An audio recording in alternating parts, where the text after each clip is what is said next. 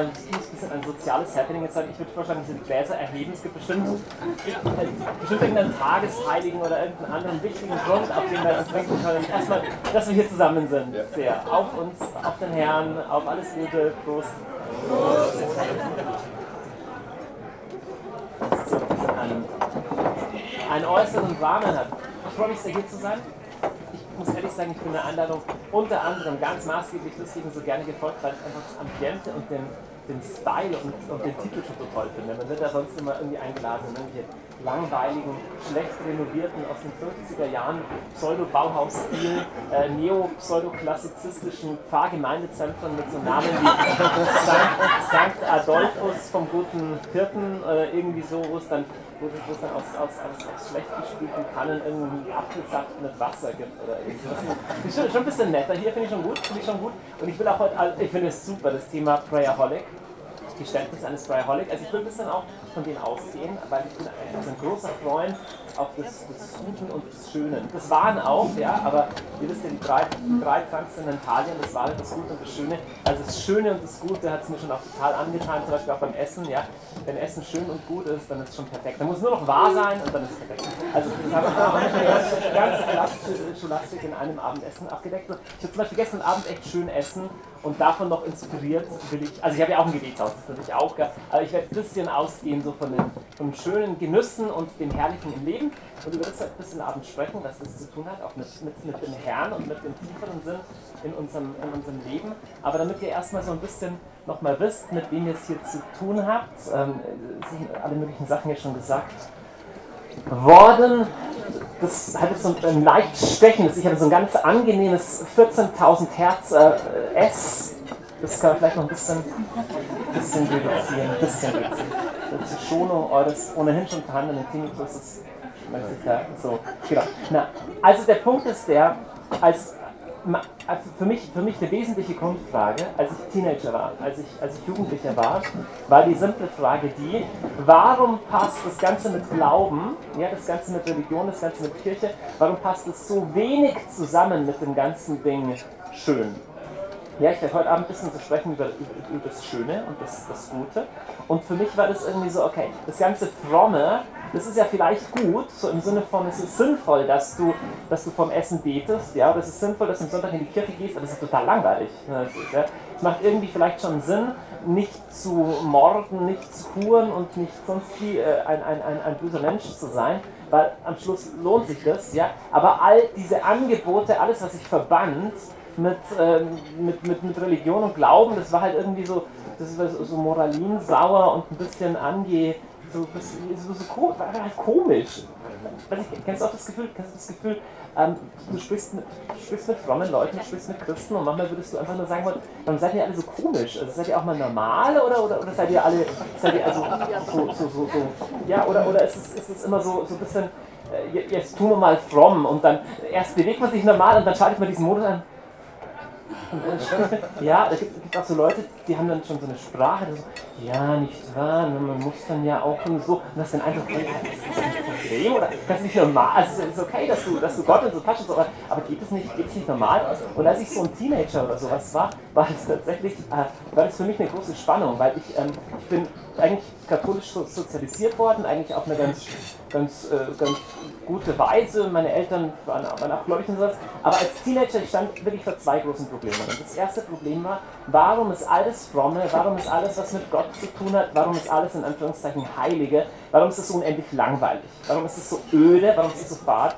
Und zweites Problem, warum ist ein Großteil von den Dingen, die wirklich schön sind, die wirklich Spaß machen, die die mein Herz wirklich schlägt, warum sind die verboten? So, das war ein bisschen mein, mein, mein Dilemma. Also ich fand es zum Beispiel total langweilig, irgendwie in die Kirche zu gehen. Ich fand es total toll, irgendwie Party zu feiern und, und irgendwo mit, mein, mit meiner Clique abzuhängen. Und ich glaube, die allermeisten Menschen, die allermeisten Menschen, die von Glaube, die von Kirche, die von Gott was hören und nichts davon wissen wollen, tun das nicht deswegen, weil sie sagen, okay, äh, ich lebe gerne ohne Gott, weil das finde ich besser, sondern einfach nur deswegen, weil sie kein Konzept von Gott vermittelt bekommen haben, von einem Gott, der faszinierend und interessant und schön ist, sondern eher der Gott, der eine Einschränkung des Schönen ist, ein Gott, der eine Verminderung des Glücks ist, ein Gott, der weniger ist als Leben in Fülle. Und um ehrlich zu sein, von diesem Gott lese ich nirgends in der Bibel was, lese ich bei Jesus nichts. und ich bin diesem Gott auch nicht begegnet. Und wenn ich diesem Gott begegnet wäre, dann wäre mein Leben anders verlaufen. Jetzt, für mich ist, ich habe heute Abend mal, mal vier Punkte, vier Punkte, die ich, ich überschreibe sie mal mit dem netten Titel Gourmet Lifestyle. ja, Gourmet Lifestyle, weil um ehrlich zu sein, ich bin, ich bin Gourmet. Ja, um ehrlich zu sein, ich bin ein Gourmet. Aber in meinem Leben geht es um noch mehr und um noch größere und um noch fundamentalere Genüsse als nur, weiß ich nicht, Essen oder Golf spielen oder was Leute toll finden. Ich spiele nicht mal Golf. Sondern, ähm, sondern ich bin getroffen worden und fasziniert und erschüttert und hingerissen von einem größten und höchsten Genuss, um dessen Willen mir alles andere so ein bisschen zweitrangig geworden ist. Nicht ganz unwichtig, ich lebe noch nicht in der totalen äh, entleiblichten, wie nennt man das so, ja, Vergeistigung, überhaupt nicht, ich freue mich an all dem, aber es ist alles relativ, relativ ähm, an zweiter und dritter und zwanzigste Stelle gerückt, bis hin zu dem Punkt, und es wurde vorher in, der, in meiner Vorstellung ja schon, schon betont, bis hin zu dem Punkt, dass einfach im Jahr 2005 meine Frau und ich den Eindruck hatten, dass Gott uns einlädt, so die normalen Sicherheiten und die normalen Abläufe einer gesetzten und ja, respektierten Karriere hinter uns zu lassen, um was ganz anderes zu tun. Konkret äußere Karriere war einfach so, als ich, ich werde es nachher gleich erzählen, ähm, als ich ein Teenager war, bin ich auf eine sehr markante und eindrucksvolle Weise Gott begegnet. Und das war, ja, meine Güte, man kann es drehen und wenden, das kann total unplausibel für jemanden klingen. Das Äußere daran ist genauso schnell erzählt, wie wenn ich sagen würde, ja, keine Ahnung, ich wie wenn ich sagen würde, ich habe mich verliebt. Ja? Aber jemand, der verliebt ist, für den ist in diesen Worten, ich habe mich verliebt, eine ganze Welt drin. Und so war es für mich. Ich war ein Teenager, jemand hatte mich äußerlich ganz unspektakulär mitgenommen auf ein christliches Jugendcamp. Es gab eine Möglichkeit, nach vorne zu kommen und für sich beten zu lassen. Und mehr aus Langeweile, ich hatte wenig Interesse an dem Programm dort, ich bin einfach mitgeschleppt worden, mehr aus Langeweile bin ich dort nach vorne hingekommen habe für mich beten das ein paar, paar Minuten war nichts Besonderes. Ich bin weggegangen von diesem Gebet und irgendwas war anders. Irgendwas war total anders. Irgendwas war in mein Leben gekommen von einem, von einem tiefen Bewusstsein, einer tiefen, ähm, einem tiefen Frieden und dem tiefen Wissen, jemandem begegnet zu sein. Mir war von einem Moment auf den anderen klar, dass dieser jemand Gott ist und dass er das Einzige ist, ähm, wofür es zu leben sich lohnt. Zu dem Zeitpunkt war ich einfach, wenn ich auf der Suche nach Gott, ich war auch nicht irgendwie in einer depressiven Verstimmung und dass ich mir sowas eingebildet hätte, ich war einfach ein Teenager, der unterwegs war, Spaß zu erleben. Ja, das war so, äh, ich war, war, war so eine, so eine Hippie-Clique, wir haben ziemlich viel Unsinn gemacht und haben versucht, high zu werden oder haben halt, haben halt getrunken und, und so. Und ich wollte halt Spaß haben und Mädchen und, und, und Partys. Aber das war schon so, wenn du das ein paar Mal, hier so die, ein paar Mal die, die Party und ein paar Mal der Kater nach der Party, irgendwie war in mir schon, auch mit 14, schon sowas wie, okay, ist das echt alles. Ja? Und bei, bei dieser einen Begegnung, ich war, ich war 14, dieses Jugendcamp, ist was in mein Leben getreten, wo ich wusste, okay, hey, es gibt was, wofür sich, wofür sich zu leben lohnt, es gibt was Größeres, es gibt, es gibt das eine, es gibt den einen großen Genuss und das ist eigentlich der erste Punkt, hinter den ich in meinem ganzen Leben nicht zurückkomme. Ich nenne den einfach mal der höchste Genuss. Wenn du mir damals erzählt hättest, hey Johannes, du wirst eines Tages ein Gebetshaus leiten, wo die Pointe ist, dass Leute stundenlang beten, hätte ich gedacht, nicht um alles in der Welt. Also, also was habe ich verbrochen, um das tun zu müssen? Weil meine ganze, wirklich, ich, Wer von euch hat schon mal die Story gehört, wo ich das erste Mal versucht habe, eine Stunde durchzubeten? Das habe ich schon so oft erzählt, dass ich befürchte, ganz viele zu langweilig. Okay, ein paar kennen es trotzdem noch nicht. Ich musste trotzdem erzählen, weil es einfach wahr ist. Weil, weil es wahr ist und so menschlich ist. Ja, aber das war, wir hatten eine katholische Jugendgruppe. Und, und da haben wir halt das gemacht, was man in einer normalen katholischen Jugendgruppe macht. Saufen, Mädchen kennenlernen und so diese Sachen. Und ähm, also über Gott ging es dann nie. Es war halt mehr so wie ich schon sagte. Und deswegen bin ich da auch immer gern hingefahren. Ja? Äh, und, und einmal im Jahr gab es, oder das war eigentlich das einzige Mal, dass ich das erlebt habe, da gab es irgendwas, ich weiß nicht, was das war, irgendwie ein großes Jahresfest oder sonst was. Und anlässlich dieses Jahresfestes sollte jede von diesen Gruppen, war ein bisschen wie Pfadfindermäßig, nur ohne Pfad und ohne Finden, ähm, aber praktisch, die Gruppen sollten jeweils eine Stunde oder sowas in der Kirche, gab es eine Nachtwache und da gab es einen Banner für was auch immer. Und, und dann stand man dann in der Kirche drin diese Stunde. Und, und da waren wir eingeteilt von 20 bis 21 Uhr meine Gruppe. Und ähm, und, und, und ich habe mir gedacht, okay, jetzt bin ich da eine Stunde in der Kirche und jetzt, ich habe mir gedacht, ich werde mal versuchen, eine Stunde zu beten. Ich habe keine Ahnung, wer mich auf die Idee gebracht hat, aber irgendwie habe ich mir gedacht, könnte ich mal versuchen, eine Stunde beten. So, und dann habe ich angefangen, um 20 Uhr, um 20 Uhr angefangen zu beten und habe überlegt, wow, das ist so eine Stunde zieht sich ja. Das ist ja schon echt lang.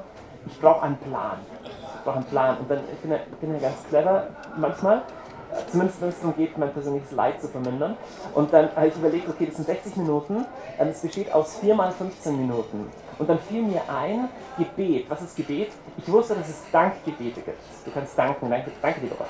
Wenn ich wusste, dass es Bittgebete gibt, das einzige Mal, wo ich überhaupt immer gebetet habe, war vor Schulaufgaben, also in der Schule, da habe ich immer gebetet, Bittgebete. Und dann wusste ich, zumindest der Theorie nach, dass es Preisungen, Preisgebete, weiß ich nicht, Preisgebete gibt. Ich war mir nicht ganz sicher, was es ist, aber es gab es. Oh, so, und dann habe ich mir gedacht, wenn ich für jedes dieser Gebetsformen 15 Minuten aufwende, dann habe ich zwei Viertel der Sache schon hinter mir und die letzte Viertelstunde wird irgendwie rumgehen. Das war so mein Plan, viermal Viertelstunde. So, dann auf die Uhr geschaut, 20 Uhr, es ging los. Wir saßen hier mit, unserem, mit unserer Gruppe. 20 Uhr. Ich bete jetzt eine Stunde. Habe angefangen zu danken. Ich habe gedacht, ich werde eine Viertelstunde danken. Es kann so schwer nicht sein. Viertelstunde. Wie schnell vergeht die? Habe angefangen für alles zu danken, was mir anfiel. Danke, Herr. Äh, danke, lieber Gott, für meine Gesundheit. Danke für meine Eltern. Danke für meine Freunde. Danke für das, das Fach in der Schule, wo es gerade gut läuft. Danke für so. Und eigentlich für alles gedankt. Alles einfach, wofür ich dankbar bin. Ja, habe schnell auf die Uhr geschaut. Ja, was? 20.01 Uhr. ich dachte, okay, ich muss vielleicht ein bisschen noch für mehr beten. Ne? Dann habe ich zum Beispiel nicht nur gedankt für meine Gesundheit, sondern ich habe so angefangen, so für vieles zu danken. Also Atmungsorgane, Bauch und Beine, danke auch, dass ich gut sehen kann und so und danke und so, so und, und auch da ich gemerkt, wow, das geht mir schnell aus, dann habe ich echt angefangen, da standen Kerzen auf meinem Tag. Ich habe gesagt, okay, danke, lieber Gott, für die erste Kerze, danke, lieber Gott, für die zweite Kerze, danke, lieber Gott, für die dritte Kerze, danke, lieber Gott, für die vierte Kerze, für alle Einrichtungsgegenstände der Kirche, die da waren, dann habe ich auf die Uhr geschaut und was, 20.03 Uhr oder irgendwie so. Und ich, unglaublich. Ich bin, also was, wo, wo, bin ich da reingeraten? Wie gesagt, wenn du mir damals erzählt hättest, dass ich eines Tages, hey, die Leute bei uns im Gebetshaus beten vier Stunden am Tag normalerweise. Ja, unsere Mitarbeiter beten vier Stunden pro Tag. Äh, ich dachte, du, du, musst von allen guten Geistern verlassen sein oder, oder ist, äh, weil, weil, weil, Okay, für mich war irgendwie klar, hey, das kannst du nur machen, wenn du, wenn du, wenn du im, im Strafbataillon bist oder irgendwie sowas. Und für mich der entscheidende Punkt war, ich, ich, ich, ich wusste nicht, wer Gott ist. Und der Punkt ist, ich kenne so viele Christen, die wissen, hey, theoretisch, wir sollten eigentlich beten, aber warum sollst du beten wollen, wenn du Gott nicht kennst? Und nach dieser ersten Begegnung, von der ich vorher erzählt habe, diesen, diesen Einbruch von Schönheit, diesem ersten Erlebnis mit Gott, hat sich für mich radikal was verändert und das ist mein, mein, mein, mein zweiter Punkt. Und der zweite Punkt lautet veränderter Geschmack. Und jetzt kommt was theologisch ein bisschen heißes ins Spiel. Und zwar, Jesus sagt so was komisches, gell? Jesus ist ja, Jesus ist manchmal so ein bisschen ist so ein bisschen unreligiös, ja, so ein bisschen unreligiös, weil der hat, hat immer, ja wirklich, da kommt, Jesus hatte ja überwiegend Probleme mit den frommen Leuten. Ja, da gab es nämlich so die, die Theologen und die Pharisäer, die haben gesagt, Jesus, schau mal, wie ist das, wie ist das mit den Gesetzen und den Gesetzen? Und Jesus sagt zu denen immer fast, fast immer das gleiche, Doppelpunkt, und das heißt, ihr seid völlig im falschen Schiff. So, so ist wie, ihr stellt die total falschen Fragen, es geht um was völlig anderes. Und eines der Gespräche, die so abläuft, ist zum Beispiel Johannes Kapitel 3. Wenn du mal Lust hast, kannst du das zu Hause mal nachlesen. Das ist das berühmte Kapitel, wo einer der Pharisäer, einer der Theologen Jesus bei Nacht aufsucht und ihm die Frage stellt, Jesus, wie sieht's aus? Bist du derjenige, auf den bist du der Messias? Er checkt ihn aus, er sagt, hey, wie ist es? Er versucht eine, eine Connection zu machen, zu sagen, hey Jesus, wir haben viel von dir gehört, keiner kann solche Zeichen tun wie du, du musst offensichtlich von Gott sein. Und Jesus geht überhaupt null auf das Ding ein. Er sagt gar nicht, ja stimmt, die Wunder, die kommen da und daher, sondern Jesus sagt nur einen Satz. Jesus sagt, ich sage dir gleich eine Sache, du musst von neuem geboren werden, sonst kommst du nicht ins Reich Gottes. So, was ist der Punkt? Was ist Reich Gottes? Für Juden, für die Juden im ersten Jahrhundert nach Christus, gibt es eine zentrale große Sehnsucht. Und die Sehnsucht lautet, wir hauen die Römer aus dem Land, raus und stellen entweder das, wir stellen endlich das Reich Gottes, das Reich Israels wieder her. Okay? Das ist eine Erwartung eines politischen Reiches. Entweder die Zeloten sagen, wir müssen die Römer besiegen, oder die anderen sagen, der Messias kommt irgendwie von oben. Aber das Ziel ist, dass die Herrschaft, die freie Königsherrschaft Israels und damit auch das Reich Gottes wiederhergestellt wird. Warum erzähle ich euch das? Schau mal her. Dieser Mann, dieser Chef, einer der Leiter der Juden, Nikodemus, kommt bei Nacht zu Jesus und er fängt an, ein bisschen, ich interpretiere das so, mit seinem politischen Taktieren. Er sagt, Jesus, wie sieht's aus? Wenn wir dich unterstützen äh, und wir schleusen dich ein in den Hohen Rat, was könnten wir machen? Bist du derjenige? Ich glaube, Gott ist auf deiner Seite, weil du tust Wunder. Und Jesus schaut ihn nur an und sagt, hey, weißt du was? Reich Gottes steht und fällt mit einer Sache, du musst von neuem geboren werden. Hör auf mit dem politischen Quatsch. Die Römer sind nicht das Problem, die politischen Parteien sind nicht das Problem, das Geld ist nicht das Problem, nicht mal die Wunder sind das Problem, auch nicht die Waffen sind das Problem. Du musst von neuem geboren werden. So. Und das ist was, was Jesus heute noch religiösen Menschen sagt und was er mir als Jugendlicher auch gesagt hat. Weißt du, wir sitzen uns zusammen und haben tolle Meinungen. Die einen sagen, der Papst sollte das tun, der andere sagt, den gibt es überhaupt nicht, den sollte es überhaupt nicht geben. Dann andere sagen, wir müssen mehr liberal sein, die anderen mehr konservativ. Und die einen sagen, hey, wir müssen mit den Pfarrgemeinden müssen das so regeln, die anderen so. Und wir haben alle Meinungen. Wir haben alle Meinungen über das und über das und das. Und Jesus sagt mir, es ist total egal, mir geht es um dein Herz. Du musst von neuem geboren werden. Und selbst zu frommen Menschen. Wir haben theologische Meinungen und Pläne, was sich in der Kirche ändern sollte und bla bla bla. Und Jesus ist an dem ganzen Zeug überhaupt nicht interessiert. Jesus geht es immer absolut nur um das Herz. So. Und was sagt er, was mit dem Herz passieren soll? Er sagt, es muss von neuem geboren werden. Schon ziemlich massiv, weil das heißt, dass du vorher sterben musst. Und was ich erfahren habe nach dieser radikalen ersten Erfahrung von Gottes Schönheit und Herrlichkeit. Es war für mich klar, es muss eine Entscheidung folgen. Es gibt nicht wenige Leute, die machen Erfahrungen mit Gott. Ja? Sei es Nahtod oder sei es, sie sehen die Schönheit der Natur und kommen zu dem Schluss, es muss Gott geben. Oder Leute kriegen ein Kind und sind überwältigt von dieser Gabe des Lebens, dass sie sagen, hey, ich glaube, es gibt Gott. Aber diese erste Erfahrung, dieses erste Ahnen, dieses Getroffenwerden von, von etwas Höherem oder etwas Schönerem oder hier der höchste Genuss, stellt einen vor eine Entscheidung und die Entscheidung lautet, wie willst du jetzt leben und für wen möchtest du leben? Und das Programm von Jesus ist ein sehr radikales, denn Jesus predigt nicht einfach nur, werden ein bisschen ein besserer Mensch. Viele Menschen glauben, dass das das Christentum sei. Ja? So ein bisschen, sei gut, bete ein bisschen, lüge nicht. Ja, aber es gibt schon eine Religion, die das lehrt, die heißt Koran, äh, die heißt Islam.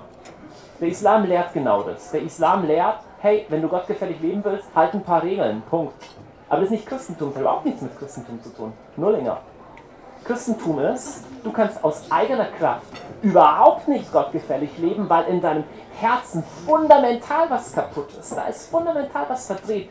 Und man sagt, das stimmt doch gar nicht, so ein pessimistisches Menschenbild kann doch jeder Mensch nach seiner eigenen Fasson selig werden. Nee, wenn jeder Mensch versucht, nach seiner eigenen Fasson selig zu werden, dann sieht die Welt so aus, wie sie genau jetzt aussieht. Also an dem, wie die Welt aussieht, siehst du, dass Menschen ein Problem in dem Herzen haben. Und Jesus sagt, das Problem ist nicht auf der Ebene von gutem Verhalten. So, sie sind ein bisschen netter, wir wählen alle die grüne Partei und gehen jeden Sonntag eine Stunde in die Kirche. Jesus sagt, nee, nee, nee, du hast ein fundamentales Problem mit deinem Herzen. Und weißt du, wo dieses fundamentale Problem anfängt? Es fängt an auf der Ebene von den Genüssen. Hey, Gourmet, was hat das jetzt damit zu tun? Schau mal her. Wir Menschen sind von Gott normalerweise so gemacht, dass wir gesunde Geschmäcker haben, gesunde Geschmackssinne. Das bedeutet, wenn du jeden Tag ab jetzt nur noch Haribo essen würdest, bis an dein Lebensende nur noch Gummibärchen, hättest du schon am zweiten Tag einen furchtbaren Ekel. Manche glauben das nicht von euch, ich weiß. Aber es ist wirklich so.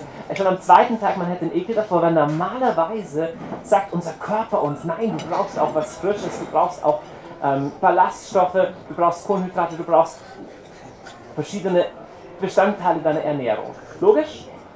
Die Art und Weise, wie dein Geschmack getrimmt ist, ernährt dich gesund. Jetzt, was ist aber, wenn dein Geschmack kaputt ist? Was ist, wenn dein Geschmack kaputt ist? Das bedeutet, wenn du, wenn du Sehnsucht nach etwas hast, was aber Gift ist für deinen Körper und wenn dir das Zeug, was dir eigentlich gut tut, nicht schmeckt. Weißt du, was dann der Fall ist? Dann hast du genau den gleichen Grundzustand wie der Grundzustand des Menschen. Das Problem ist nicht, dass Menschen, dass Menschen nicht der Meinung wären, dass Liebe und das Wahre und Frieden gut wäre. Jeder findet es toll. Aber jeder von uns hat einen Geschmack im Herzen, der sagt, Liebe und Wahrheit ist schon toll, hey, aber mein eigenes Ding drehen können und andere manipulieren zu können, mir selber das holen zu können, was ich will, ist auch richtig toll. Und hier setzt das Evangelium an und Jesus sagt, du musst auf dieser Ebene sterben und neu geboren werden. Sagst du, was heißt sterben und neu geboren werden? Ich sag dir, ich sag dir einen, ein Hauptkriterium für mich, wenn du erkennen möchtest, ob jemand eine. Wiener Schnitzel.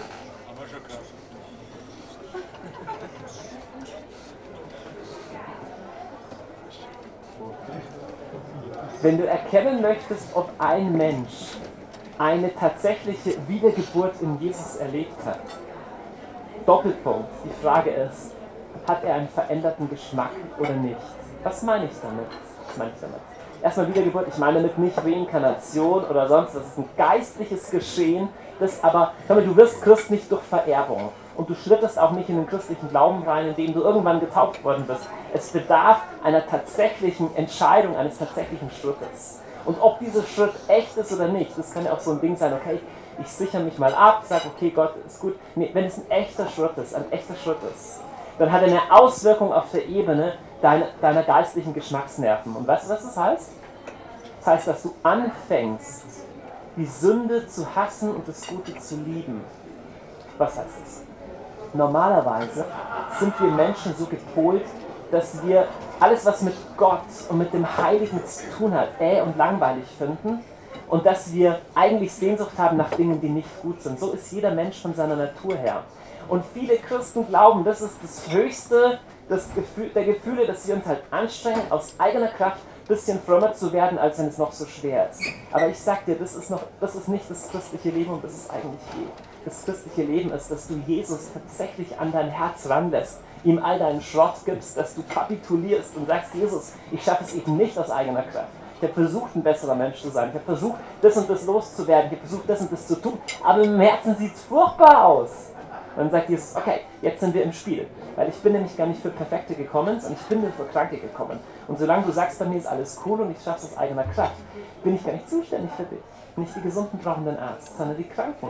Jesus sagt, wenn du aber ein Problem hast, wenn du sagst, hey, wow, in meinem Herzen, da ist nicht alles wunderbar, sagt er, dann sind wir im Spiel. Und was Jesus dann tut, habe ich im eigenen Leib und eigener Seele erfahren, nämlich, dass er anfängt, den Geschmack zu verändern. Und es sah bei mir erstmal so aus, dass ich gemerkt habe, das erste, was mir überhaupt aufgefallen ist, ich habe gemerkt, dass die Art und Weise, wie ich in meiner Clique gesprochen habe, für mich auf einmal nur noch stimmig war. Ich war so äh, mit einem anderen Freund zusammen, wir waren so ziemlich cool, wir haben alle total verarscht. Ja, so total zynisch, ironisch. Auch der Umgang, wie wir, wir mit Frauen, mit Mädchen umgegangen sind, wie wir über Frauen gesprochen haben.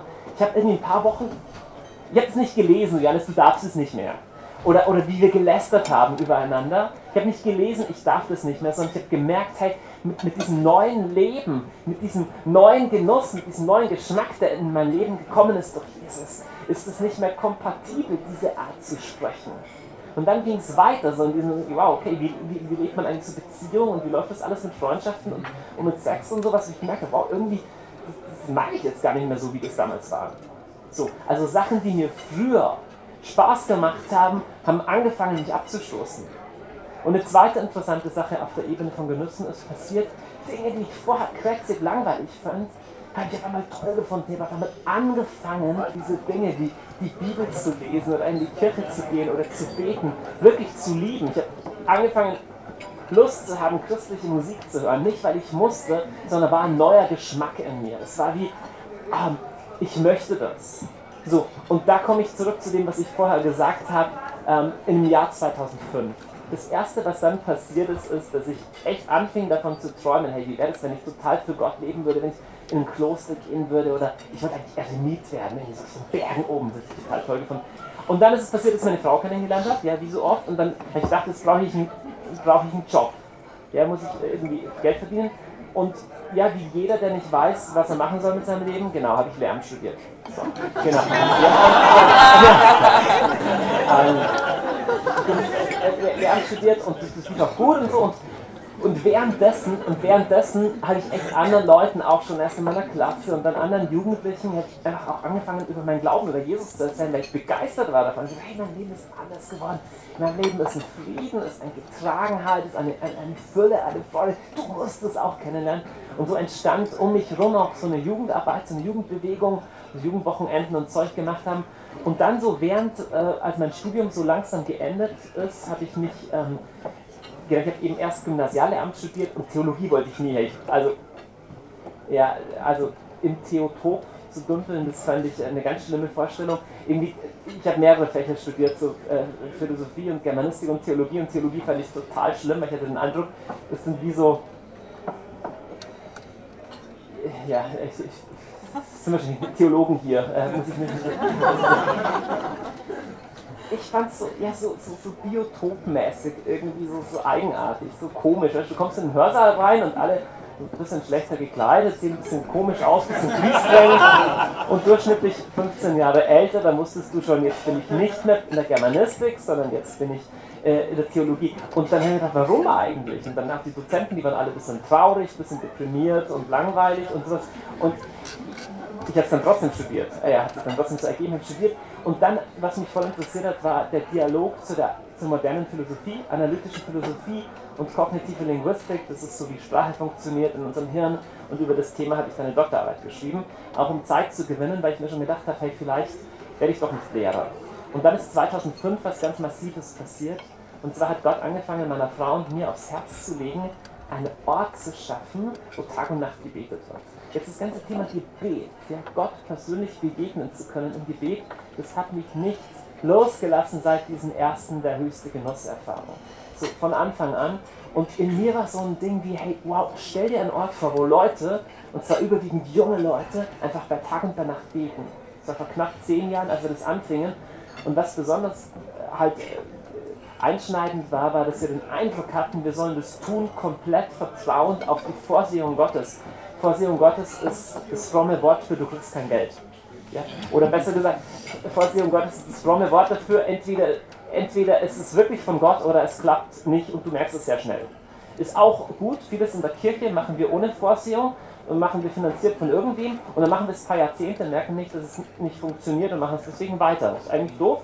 Wenn du es im Vertrauen auf die Vorsehung machst, merkst du sofort, dass es nicht funktioniert, weil dann kommt kein Geld. Super.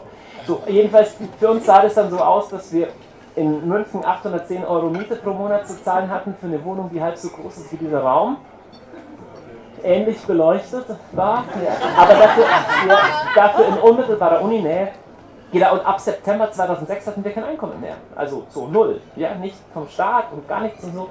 Und ähm, unser zweites Kind war unterwegs. Und wir haben, ähm, wir haben wirklich gesagt, okay, Gott, entweder das ist wirklich von dir, dieses Ding mit Gebetshaus, oder wir merken es ziemlich schnell und dann suche ich mir einen Job. Und was aber passiert ist, ist, dass Gott auf eine, auf eine echt eindrucksvolle, übernatürliche Weise das sehr, sehr, sehr bald, sehr schnell bestätigt hat. Jetzt das erzähle ich nicht in erster Linie, um euch zu, um euch zu sagen, wow, toll, der traut sich das, sondern ich erzähle das aus einem Grund. Und der Grund ist wirklich dieser hier, der höchste Genuss. Ich sage dir ganz ehrlich, ich reise gerne rum und, und, und spreche vor Leuten. Das mache ich, mach ich alles gerne, macht mir Spaß. Aber alles ist nur außen. Das ist nur alles außen. Die größte und tiefste Faszination meines Lebens ist die Faszination für Jesus.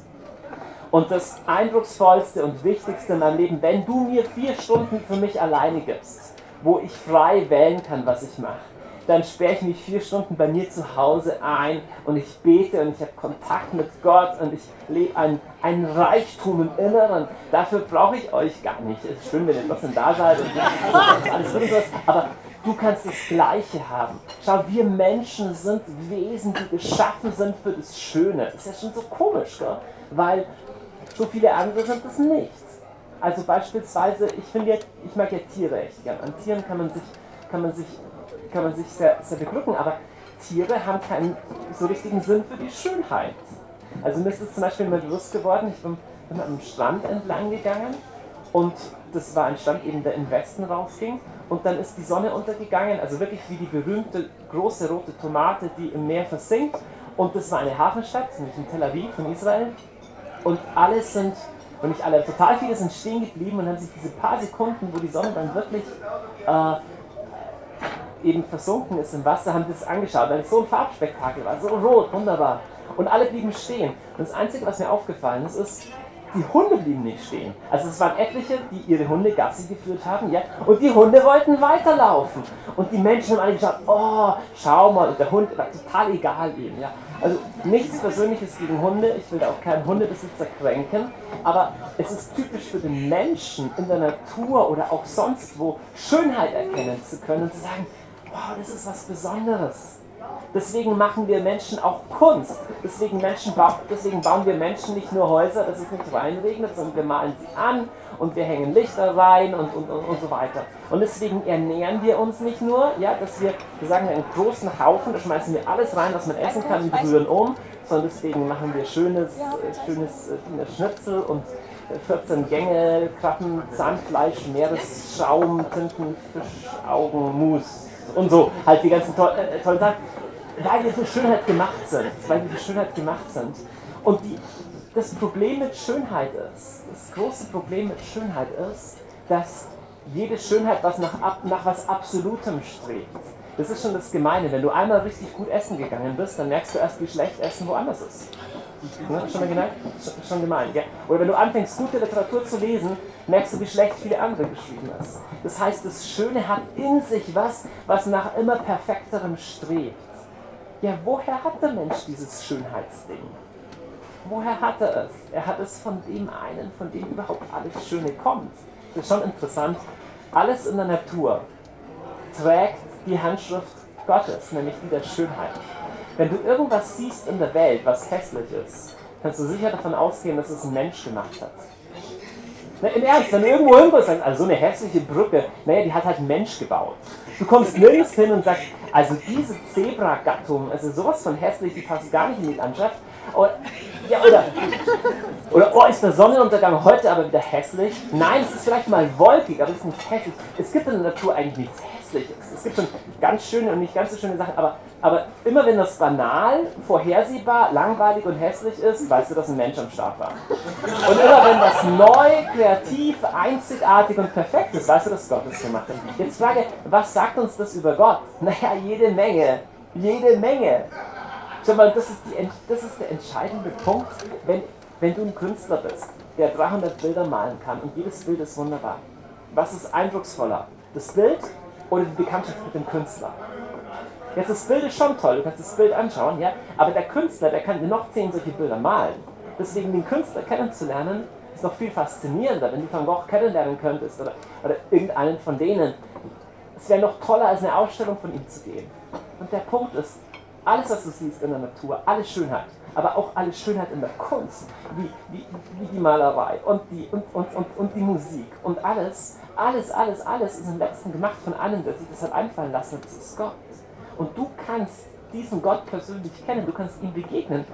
Das ist der Sinn des christlichen Lebens. Der Sinn des christlichen Lebens ist nicht, keine Ahnung, irgendwelche Gesetze zu erfüllen oder irgendwas zu arbeiten und zu leisten. Wenn das der Sinn der Schöpfung wäre, dann hätte Gott einfach gesagt, ich habe Engel, die tun immer, was ich von ihnen will und damit passt es. Aber er hat ein Geschöpf erschaffen, nämlich den Menschen, der fähig ist, Schönheit zu erkennen, der fähig ist, Schönheit zu wertschätzen. Nur Menschen können das. Und warum hat er das getan?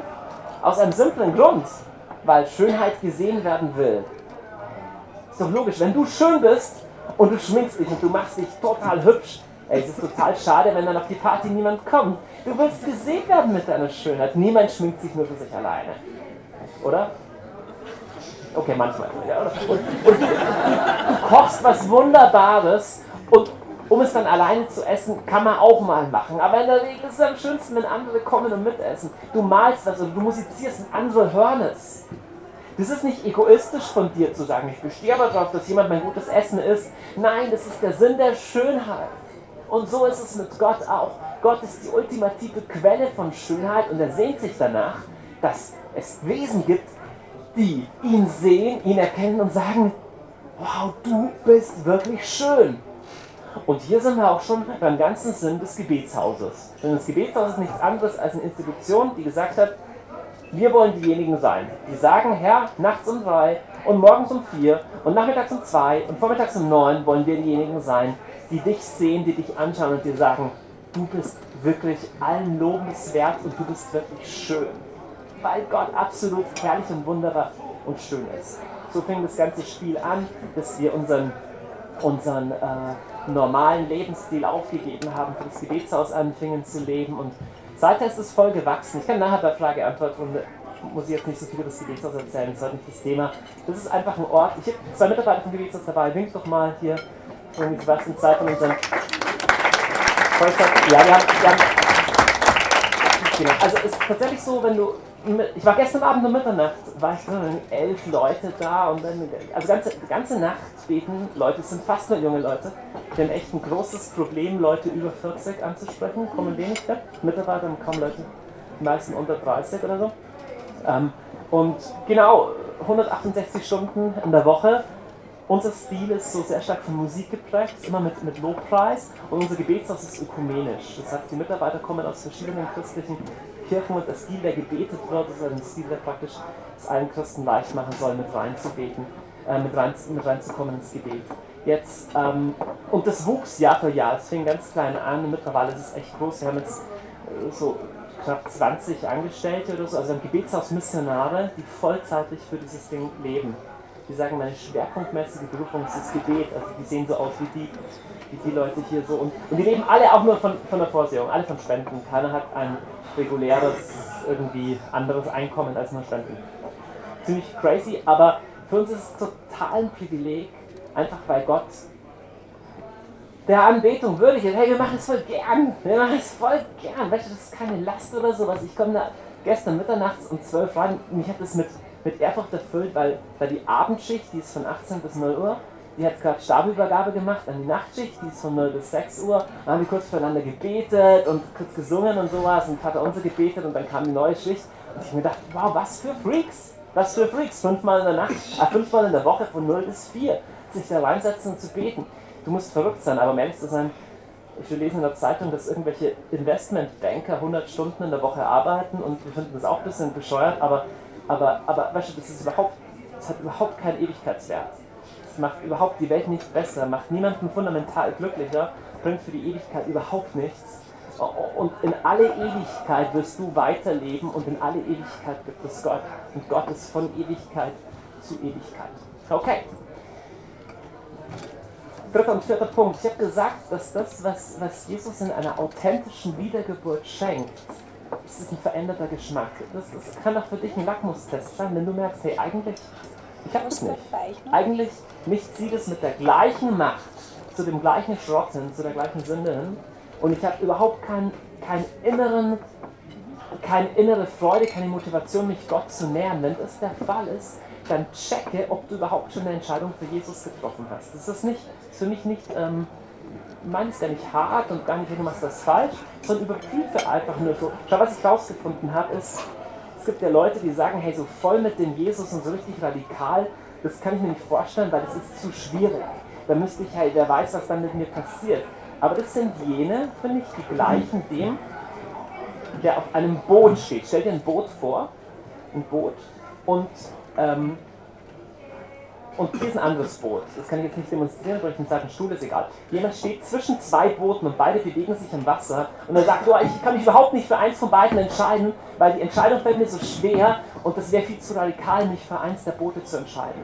Jetzt die Wahrheit ist, dieses Stehen zwischen zwei Booten ist absolut schwer. Das ist total stressig, völlig unentspannt und du kriegst nirgends richtigen, richtigen Boden unter den Füßen. Dich tatsächlich total für das eine zu entscheiden, ist nicht komplizierter, ist nicht schwerer, sondern ist leichter. Ist nicht immer, wie soll man sagen, immer billiger, ja, genauso wie eine echte Lebensentscheidung nie billig zu haben ist, aber es ist in sich richtiger, in sich stimmiger, sich total und ganz für Jesus zu entscheiden, als zwischen zwei Sachen hin und her zu schwanken. Von sowas spreche ich, wenn ich von einer ähm, authentischen Entscheidung für Jesus spreche. Jetzt, sobald der Geschmack verändert ist, beginnen Sachen, die. Ähm, ich, ich, ich habe ja vorher so ein bisschen, äh, ein bisschen schelmisch gesagt, hey, im Glauben geht es nicht darum, was zu leisten, es geht nicht irgendwie darum, äh, Regeln zu befolgen. Jetzt, das stimmt tatsächlich. Und ich habe vorher die Metapher reingebracht, wie ist es, wenn unser Geschmack verdorben ist? Wenn uns Sachen schmecken, die uns eigentlich nicht gut tun? Jetzt gibt es noch was anderes. Und zwar, es kann auch sein, dass du auf meine Frage vorher, ob du schon einen veränderten Geschmack hast, dass du zögerlich mit Ja antwortest. Du kannst sagen, hey, ja, doch, manchmal habe ich das schon gespürt, ja, so dieses, dass da eigentlich was ist mit Gott, aber dann ist einfach die Welt, die Macht und die Medien das Zeug ist wieder so stark. Ne? Kommt vielleicht, das Problem kommt dir vielleicht bekannt vor. Und da will ich dir erzählen von einer Sache, die ich gelernt habe, als ich 2003 in einem der besten Weißweingüter der Welt unterwegs war. Das war toll. Wem von euch sagt der Name Chassagne Montrachet was? Chassagne Montrachet? Ja, nicht so viel. Okay. Äh, Burgund, Burgund erstmal. Burgund, Frankreich, Weißweingegend, überwiegend zumindest. Und ich war 2003 ähm, in der Nähe von Bonn, in, der kleinen Weinstadt Chassagne-Montrachet unterwegs. Da gibt es also so richtig edlen, tollen Weißwein. Und ähm, ich war überhaupt kein Weinkenner, und, aber jemand hat mir da eine Führung gegeben. Um genau zu sein, war das ein Inder, der in Frankreich gelebt hat und Deutsch mit französischem Akzent sprach. So, ja. Und ähm, und er hat gesagt, sein Lebensziel war immer, nur für die wirklich wichtigen Dinge im Leben da zu sein. Deswegen hat er bislang französischen Käse verkauft und vor ein paar Jahren war er auf französischen Wein umgestiegen. Ein solider Mensch, ein Mensch mit Prinzipien. So, jedenfalls, und der hat uns da geführt und dann hat er uns alles über den Weinanbau und so. Und dann sind wir runter in den Keller mit diese großen Holzfässer und, und haben verschiedene Weine probiert und am Schluss hat er gesagt, wir probieren einen wirklich guten Wein und so, ja. Und dann haben wir ähm, nee, Rotwein, Rotwein was? Da haben wir rumprobiert und ich habe so gerochen, wow, ja, ja, wow, ja, ähm, äh, ich hätte jetzt gesagt Rotwein, ja, äh, vielleicht äh, so säuerlich, so, ja, und, und, und, der fing an, der fing an, ja, ich muss kurz hier ein Bier lassen, ähm, der fing an, der, der hat so, er ist angefangen und dann so gerochen, oh! Oh! Der Riester!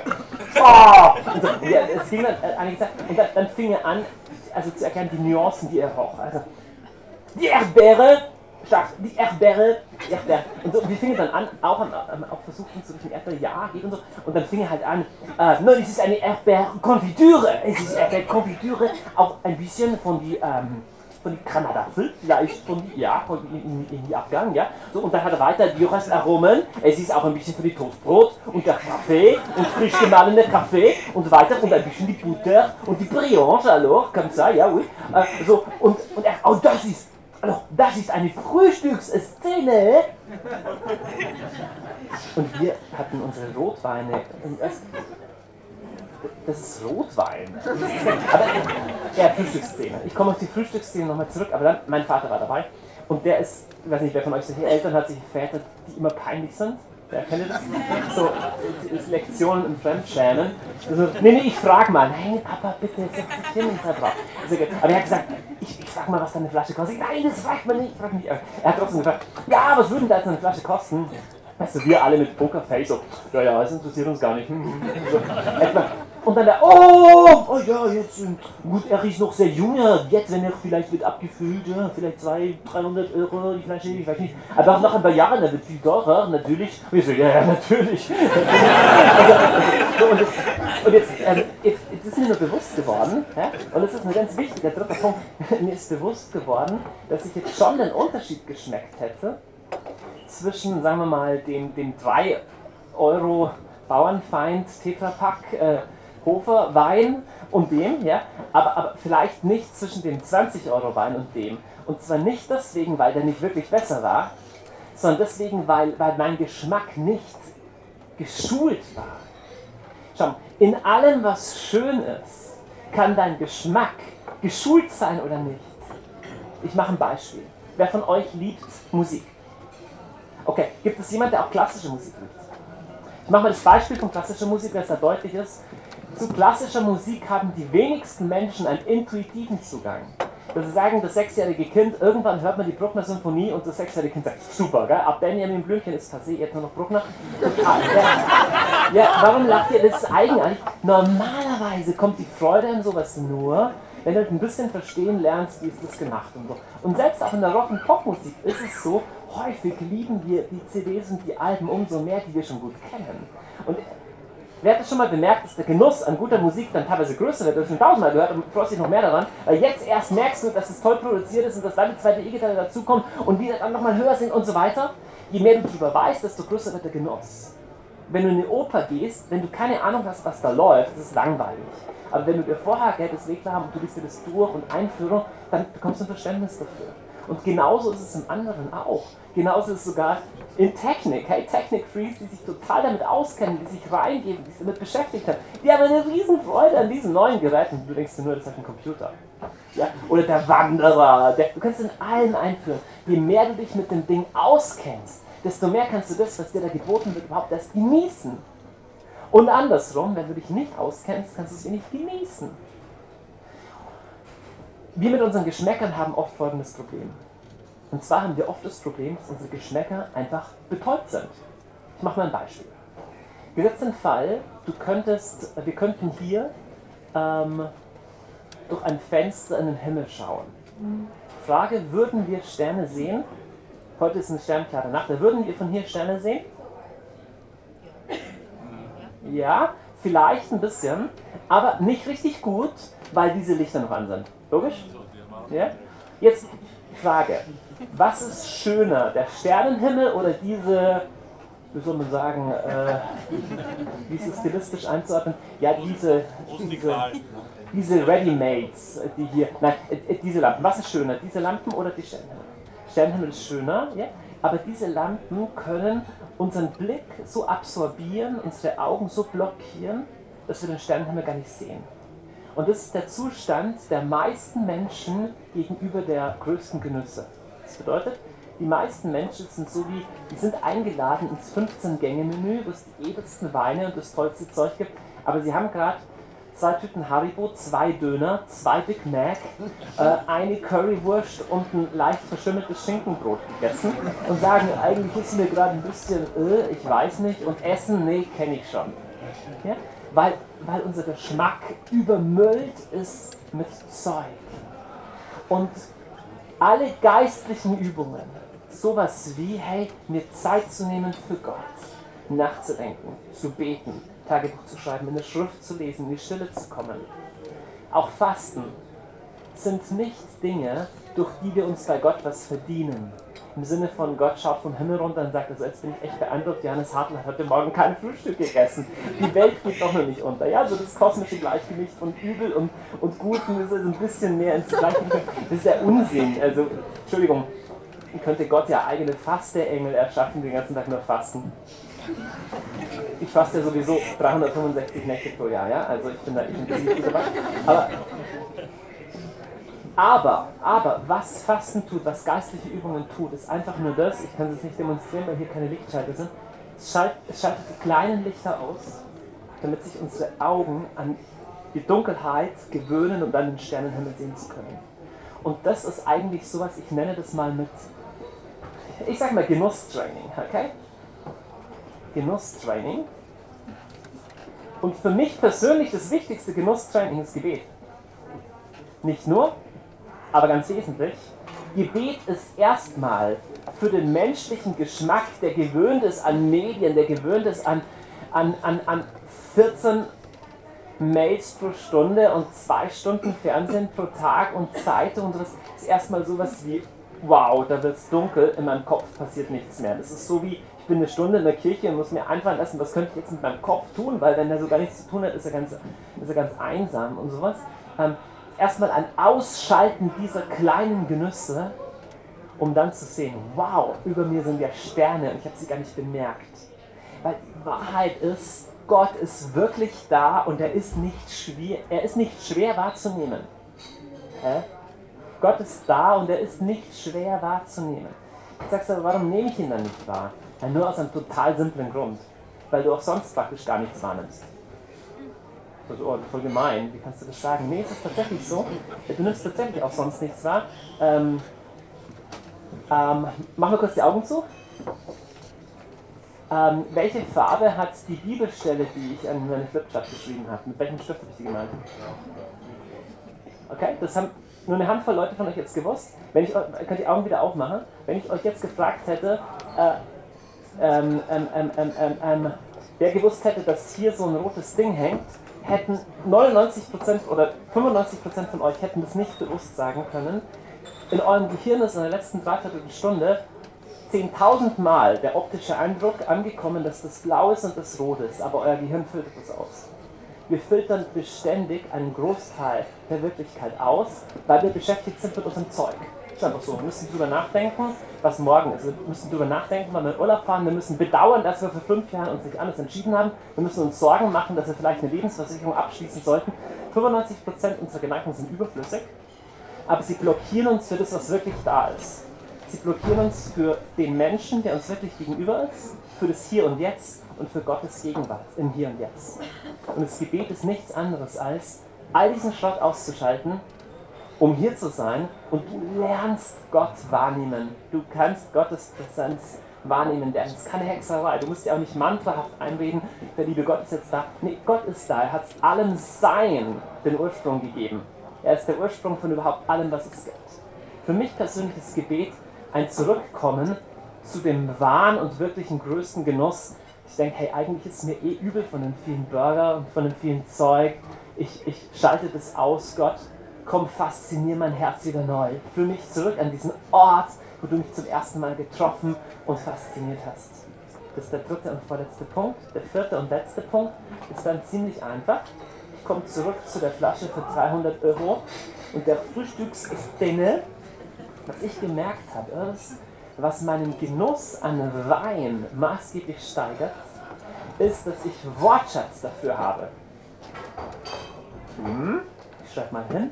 Wortschatz finden. Als dieser liebe indische, französische Mensch uns anfing zu sagen, was er da alles geschmeckt hat, was er in der Anfangsnote geschmeckt hat, gesagt, am Anfang die, ähm, die Erdbeerkonfitüre und dann, und dann äh, im Abgang eher die Früchte und dann die oberen Nuancen, so, haben wir erstmal Worte gefunden, um das zu beschreiben, was wir selber geschmeckt haben. Wir haben noch nicht so viel geschmeckt, aber allein durch diese Worte wurden wir fähig, was Ähnliches zu schmecken. Das ist, das ist, ähm, ist ein interessanter Trick, der so tatsächlich funktioniert.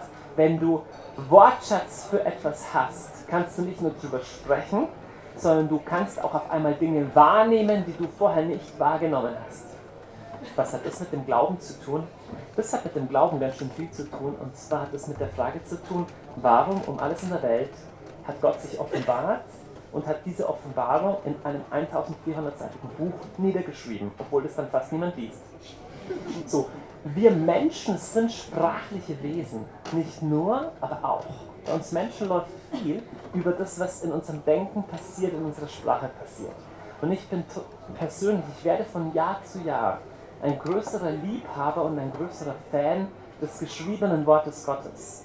Wir sind hier in einem schwerpunktmäßig katholischen Setting und gerade unter Katholiken hat das Wort Gottes meistens ein erbärmliches Schattendasein, häufig unterbelichtet. Haben viele andere Schätze, die wir hochhalten, aber ein tatsächliches persönliches Leben im Wort Gottes, also dass ich wirklich weiß, was da drin steht und, und so, wie ich das anwenden kann, sehe ich bei ganz wenigen Katholiken. Mir hat ein alter Philosoph mal gesagt, ein ganz alter, richtig toller Philosoph, der hat gesagt, ein Buch kennt man dann, wenn man weiß, was drin steht und wo es steht. Ich dachte, oh, okay, das ist ein hoher Anspruch. Ein Buch kennt man dann, wenn man weiß, was drin steht und wo es steht. Die Heilige Schrift und besonders das Neue Testament, da ist am deutlichsten offenkundig, wer Gott ist, ist ein persönlicher Liebesbrief von Gott für dich. In der Schrift ist die Fülle von dem, wie Gott sich geoffenbart hat, offen und zugänglich für uns. Sagst du, hey, aber total viel verstehe ich nicht in der Bibel. Das stimmt, ich auch nicht. Sind wir in guter Gesellschaft. Aber Oscar Wilde hat mal so schön gesagt, das, was mich in der Bibel schockiert, ist nicht das, was ich nicht verstehe, sondern das, was ich verstehe. Also auf Deutsch gesagt, wenn du mit dem, was du verstehst, anfangen würdest, dann wärst du schon einen ganzen Schritt weiter. Es gibt immer Dinge, die wir nicht verstehen werden, aber es ist nicht so tragisch. Fang mit dem an, was du verstehst. Ich, schau, ich, ich, ich, ist ja nur eine Werbeveranstaltung hier. Du kannst ja machen, was du willst, kannst auch gerne unglücklich werden und den ganzen Tag Burger essen und Computer spielen und viel Geld verdienen dass deine Eltern, dass deine Kinder das Geld erben können und dann auch wieder viel Geld verdienen können und Computer spielen können, damit der ihren Kindern das dann auch tun wird. Wenn es das Sinn deines Lebens ist, go for it. Ich glaube, dass diese Sehnsucht nach Schönheit, die Sehnsucht nach Ewigkeit im Herzen des Menschen nicht zufälligerweise drin ist, sondern für einen Grund. Und ich will damit nicht auf den Himmel warten, sondern ich will schon heute, hey, ich will leben, okay? Ich will nicht nur vegetieren und hoffen, dass es irgendwann besser wird oder sowas. Ich will leben, ich will heute in der Fülle leben. Und was ich herausgefunden habe, ist, dass Gott der höchste Genuss ist.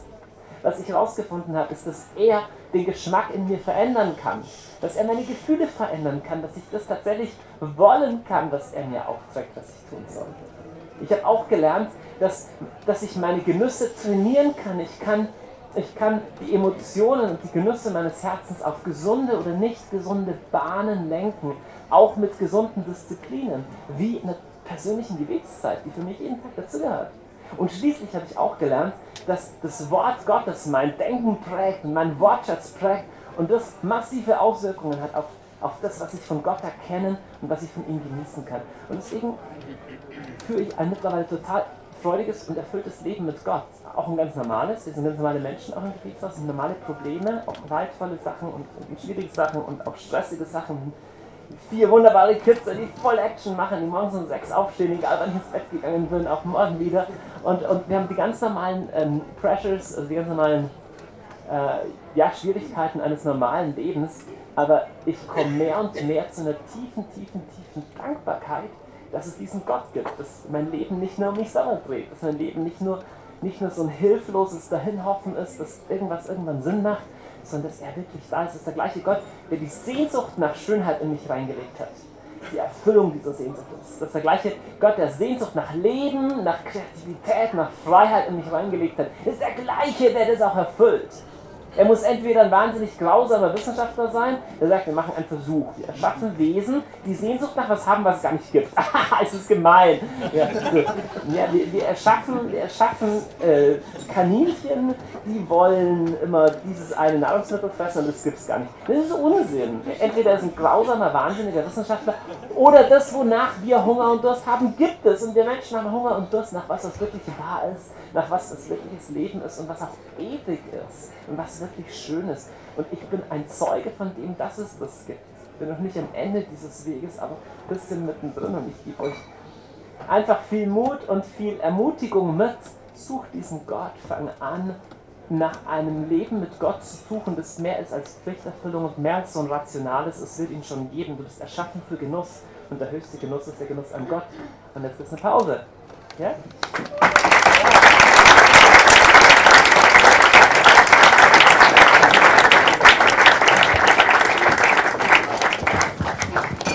Lieber Johannes, vielen Dank für deine wunderbaren 45 Minuten nochmal, die du uns geschenkt hast, deinen Eindrücken, deinen Geschmackmachern, die du uns hier präsentiert hast. Ich hoffe, jeder von euch hat mehr Geschmack bekommen. Ich meine, wir sind ja hier schon echt hardcore einer, aber ähm, ja, es war echt wunderbar, mal das zu erleben, wie es aus seiner Sicht ist, eben das Evangelium nicht mit Weichspüler zu äh, benutzen, und äh, du hast das Wort Vorsehung benutzt. Ähm, ja, für alle, die es nicht wissen, das bedeutet nicht, dass jetzt jeden Monat ein großer Check äh, bei ihm im ähm, Briefkasten ist und von Gott drauf steht, sondern die Vorsehung geht auch manchmal in solchen Boxen durch die Reihen und sorgt dafür, dass Spenden bei ihm landen. Deswegen bitte ich euch jetzt noch die Brauen rauszuholen, weil das Kleingeld braucht man ja nur fürs Essen. Genau zweite halbe steht hier hinter mir. Aber du hast ja zum Glück ein Fahrrad, das ist ja gut. Ähm, ja. oder, oder ist ja auch schon ordentlich ähm, die, Fahrerin, okay, ich verstehe, alles wieder auf die Frauen. Ja. Fragen dürft ihr stellen und euch nicht zurückhalten. Wir sind nicht in der Schule, da setzen wir sich meistens in die letzte Reihe, um dann nicht gehört zu werden. Ich bitte euch auch zu zeigen, wenn ihr wirklich speziell was sagen wollt, dann komme ich zu euch und ihr habt die Ehre, durch dieses Mikrofon zu reden, damit euch jeder gut hört. Ähm, Johannes, du hast öfter über Kunst gesprochen. Ich wollte dich persönlich fragen, ähm, wo fühlst du dich, äh, du in der Kunst am meisten zu Hause und was machst du jetzt primär am liebsten? Wow, was eine schöne Frage. Also in der, in der, in der darstellenden Kunst oder in der Dichtung oder in der Musik, das sind so die drei. Darstellende.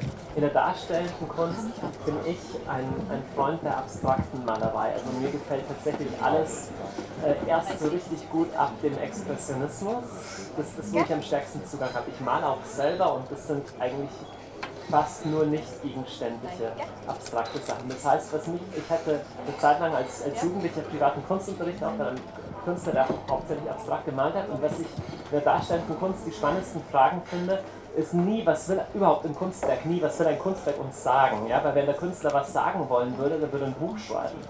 Der so ein Kunstwerk ist eine eigene Welt, die ein in sich ruhendes eigenes Sein ist, das verstanden und wahrgenommen werden will, aber nicht immer übersetzt. Ja, ich muss meine Frau auch nicht immer übersetzen im Sinne von, ich weiß, was du eigentlich sagen willst, Schatz. Nein, nein, es ist okay, wenn ich zuhöre. Ja, es ist okay, wenn ich zuhöre, wie sie aus sich selber heraus ist und so gehe ich auch mit Kunst um. Das heißt, bei einem Bild würde ich fragen, okay, erstmal, wie ist das gemacht? welche innere Spannung wird hier aufgebaut oder ist es Harmonie? Ist es eine Konsonanz oder eine Dissonanz? Sind es, sind es verschiedene Formen? Ist es eine? Ist es ein, ist es ein Gleichgewicht oder kippt es? Wie, wie sind die Farben? Ist da eine Rhythmik? Ist eine Dynamik? Wie ist das Verhältnis von Flächen zu, zu Linien, von Farben zu Texturen in der Malerei? Wie wird Technik eingesetzt? Solche Fragen stelle ich im Kunstwerk und das wäre mein Zugang in der Malerei. Ich liebe auch Dichtung und Musik sehr, aber das wäre eine andere Frage. Ja? Danke für die wunderbare Frage. 3 Euro bitte. Danke. So, ich hätte folgendes, es soll keine Kritik sein, aber wie ich es empfunden habe, ich bin der Meinung und natürlich dementsprechend halte ich mich auch an die Tradition der Kirche, dass doch auch die Zutat, wenn ich einen Lifestyle führen möchte, brauche ich letztlich das Gebot der Kirche. Es ist unabdingbar. Ich wie es im Katechismus heißt, wir sind erschaffen, um zu erkennen, um zu lieben. Und die Liebe beinhaltet, dass wir alle Gesetze befolgen, die die Kirche für wahr hält. Und darum fand ich das ein bisschen, also mein Empfinden ist ein bisschen erschüttert worden, als ich dann quasi das, der Herr nur aufs Herz schaut, das stimmt schon, aber das gelingt ja auch, das ist ja quasi erst dann die Konsequenz daraus, dass ich das Gebot gehalten habe und wie ich es dann halte. Also dass, das, dass die Realität des Herzens eine Konsequenz meines Tuns sei, würde ich dir entschieden widersprechen. Denn das würde heißen, dass ich mir Herzenshaltung oder auch die Gerechtigkeit vor Gott verdienen kann. Da würde ich ganz entschieden widersprechen, wenn du sagen würdest, dass eine authentische ganze Ausrichtung des Herzens auf Gott in der Liebe beinhaltet, dass ich auf eine spezifische Weise handle, dann würde ich da entschieden zustimmen. Also es geht natürlich nicht nur um ein Gefühl oder um, um irgendwie eine Herzensstimmung, die sich nicht in konkreten Handlungsanweisungen, die ich befolge, auch zeigt. Aber ein Ersatz für ein verändertes Herz kann kein auch noch so gut befolgtes Gebot sein. Aber ich muss ja immer in Einstimmung in meinem Herzen sein, um das Gebot zu erfüllen. Ich tue es jetzt nicht immer, weil es mir doch Spaß macht, dieses zu erfüllen. Okay, da haben Sie sehr schöne Ansätze am Anfang gehabt, aber es geht mir letztlich darum, ich muss in Einstimmung in meinem Herz sein. Und weil ich Gott liebe, halte ich dieses Gebot. Nicht, weil es mir menschlich wohlgefällig ist. Ich denke, es sind ganz unterschiedliche Motivationen, warum Menschen Gebote halten und nicht alle müssen gut sein. Also wir wollen, wir, sind, wir wollen, dass wir das Gebot aus Liebe halten, da stimme ich dir hundertprozentig überein. Aber es gibt tatsächlich auch Menschen, und davon gab es eben auch jede Menge in Jesu Zeit, die auf, auf eine pflichtmäßige äußere Erfüllung des Gesetzes gesetzt haben, ohne ein verändertes Herz. Und das kann der Weg nicht sein. Aber ich gebe dir natürlich völlig recht, das Ziel ist nicht ein Entweder-Oder von Herzenshaltung und, und Gebot. Das, das Ziel ist ein verändertes Herz, das zu einem veränderten Lebensstil führt, ganz klar. Und das wird dann sehr konkret. Weil die Zutat meines Erachtens, um diesen schönen Lifestyle zu führen, um diesen, dieses höchsten Genuss zu erfahren und zu erleben, ist einfach letztlich quasi durch die Richtschnur natürlich immer in Liebe, durch die einzelnen Zutaten ein leckeres Gourmet zu erfahren. So ist das meines Erachtens ja und so wie es die Kirche es eigentlich darlegt. Ja. Das Gesetz spielt eine Rolle. Es kann, nur wie gesagt, es kann meines Erachtens die Veränderung des Herzens nicht ersetzen und geht nicht auf in ihr.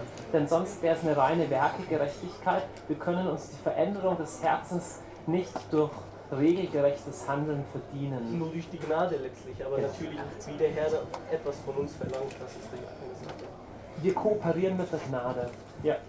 Ich fand mal ja. so schön, wie jemand gesagt hat, dass wir einfach die, die Gebote als eine Art Wegweiser brauchen, weil wir erstmal gar nicht wissen, wohin. Und ich muss sagen, dann, wenn ich verwirrt bin, dann, wenn ich abgelenkt bin und gar nicht weiß, was ich tun soll, dass mir jemand sagt, mach den Lichtschalter aus, damit du mich siehst, und dann kannst du meine Gnade erhalten. Ist es wichtig, dass ich verbrauche, aber dann kann ich den Raum immer noch durchsuchen nach anderen Dingen und das ist das Herz, was dann weitergehen will vielleicht. Ja. Ähm, also wenn ich jetzt zum Beispiel den Katalog so anschaue, dann sehe ich, dass da sehr viel Produktivität äh, stattfindet in so einem Gebetshaus und dass da irgendwie aus dem Gebet auch sehr viel eben Kreativität auch herausfließt. Und ich sehe das vor allem in der Musik und in der Literatur bzw. in Vorträgen und so. Aber gibt es das auch in der Kunst? Also gibt es da auch im Gebetshaus irgendwie, wo man merkt, ah, da gibt es ein, ein besonderes Aufblühen in der Kunst? in der bildnerischen Darstellung? Also ich glaube, dass wer Gott authentisch begegnet, wird kreativer. Ja? Und ich, ich erlebe das bei jedem Ursprung, also zum Beispiel äh, hatten wir erst, wir hatten heute ein Lobpreisleitertreffen, also ein Treffen von unseren ganzen Musikern und da hat eine unserer Lobpreis, eine unserer Lobpreisleiterinnen davon Zeugnis gegeben, was der Herr in ihrem Leben dadurch tut, dass sie jetzt angefangen hat, auch zu tanzen und Ballettunterricht zu, zu, zu nehmen und was für eine Explosion von Freude und auch von Freiheit und Kreativität das gebracht hat. Jetzt Ballett hat im Gebetshaus wenig Raum, weil du kannst nicht im Gebetsraum auf der Seite mit, mit der Stange oder so, so anfangen. Deswegen im Gebetshaus selber spielt Musik und auch die Wortverkündigung eine herausragende Rolle, weil das, das halt das Gebetshaus ist. Aber wir haben ganz viele, die anfangen zu malen oder die anfangen Sachen zu texten auch oder sonst wie kreativ zu sein. Ich glaube, dass Gott Menschen kreativer macht, grundsätzlich als Regel. Ich glaube, wenn jemand eher unkreativer und, und mal langweiliger wird, ist es eher ein gefährliches Zeichen, was mit seinem geistlichen Leben gerade passiert. Das ist vereinfacht dargestellt, aber ich glaube schon so. Und andersrum kann auch, kann auch die Kreativität ein Weg zu Gott sein. Muss nicht, aber kann.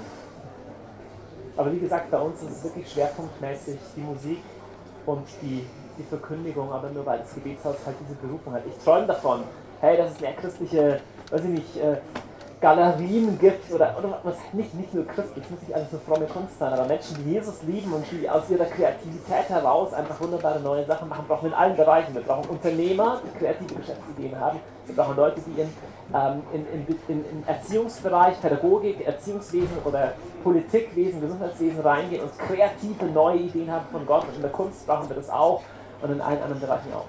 Theologie, Forschung. Gastronomie. Mich würde ganz kurz, mich würde ganz kurz die Entstehung vom Gebetshaus interessieren. Wie habt ihr angefangen? Habt ihr erst das Haus gehabt oder habt ihr einfach zu beten begonnen? Ja. Und seid ihr dann auch jetzt in anderen Ländern missionarisch aktiv zum Beispiel? Okay, wir haben 2005 begonnen, einfach nur, dass meine Frau und ich im Gebet den Eindruck hatten, dass wir das tun sollten. Und wir haben anderen Freunden davon erzählt.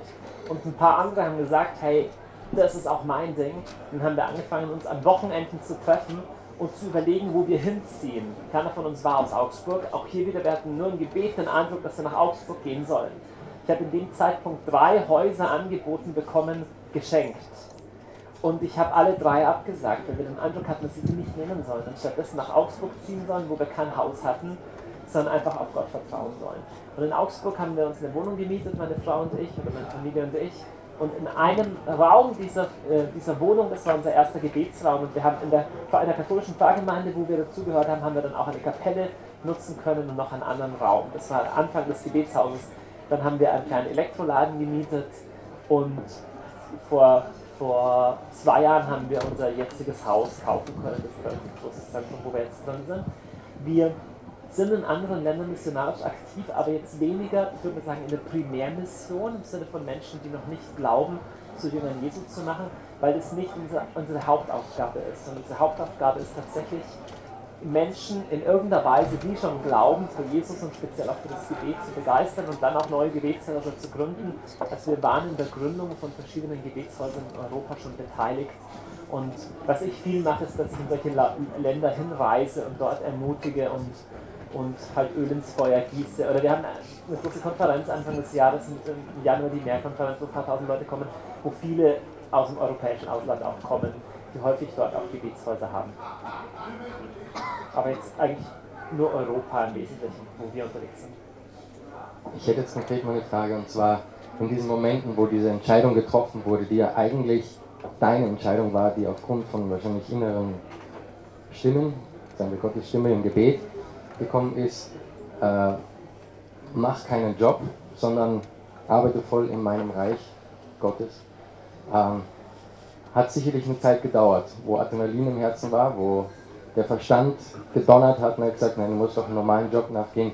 Wie war diese Phase, bis du dann wirklich zur Entscheidung gekommen bist? Oder bist du da einfach in der Freude reingewachsen? Also erstmal ganz wichtig, jeder Christ ist berufen zum vollzeitlichen Dienst im Reich Gottes.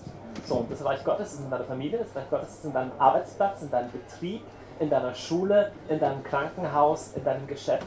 Überall sind wir vollzeitlich berufen, Reich Gottes zu bauen. Es ist nicht besser, das speziell im, im kirchlichen Dienst zu tun oder im privaten Leben zu tun oder, oder sonst wo zu tun. Es ist einfach nur die Frage, wo stellt der Herr dich hin? Überall dort sind wir Vollzeit.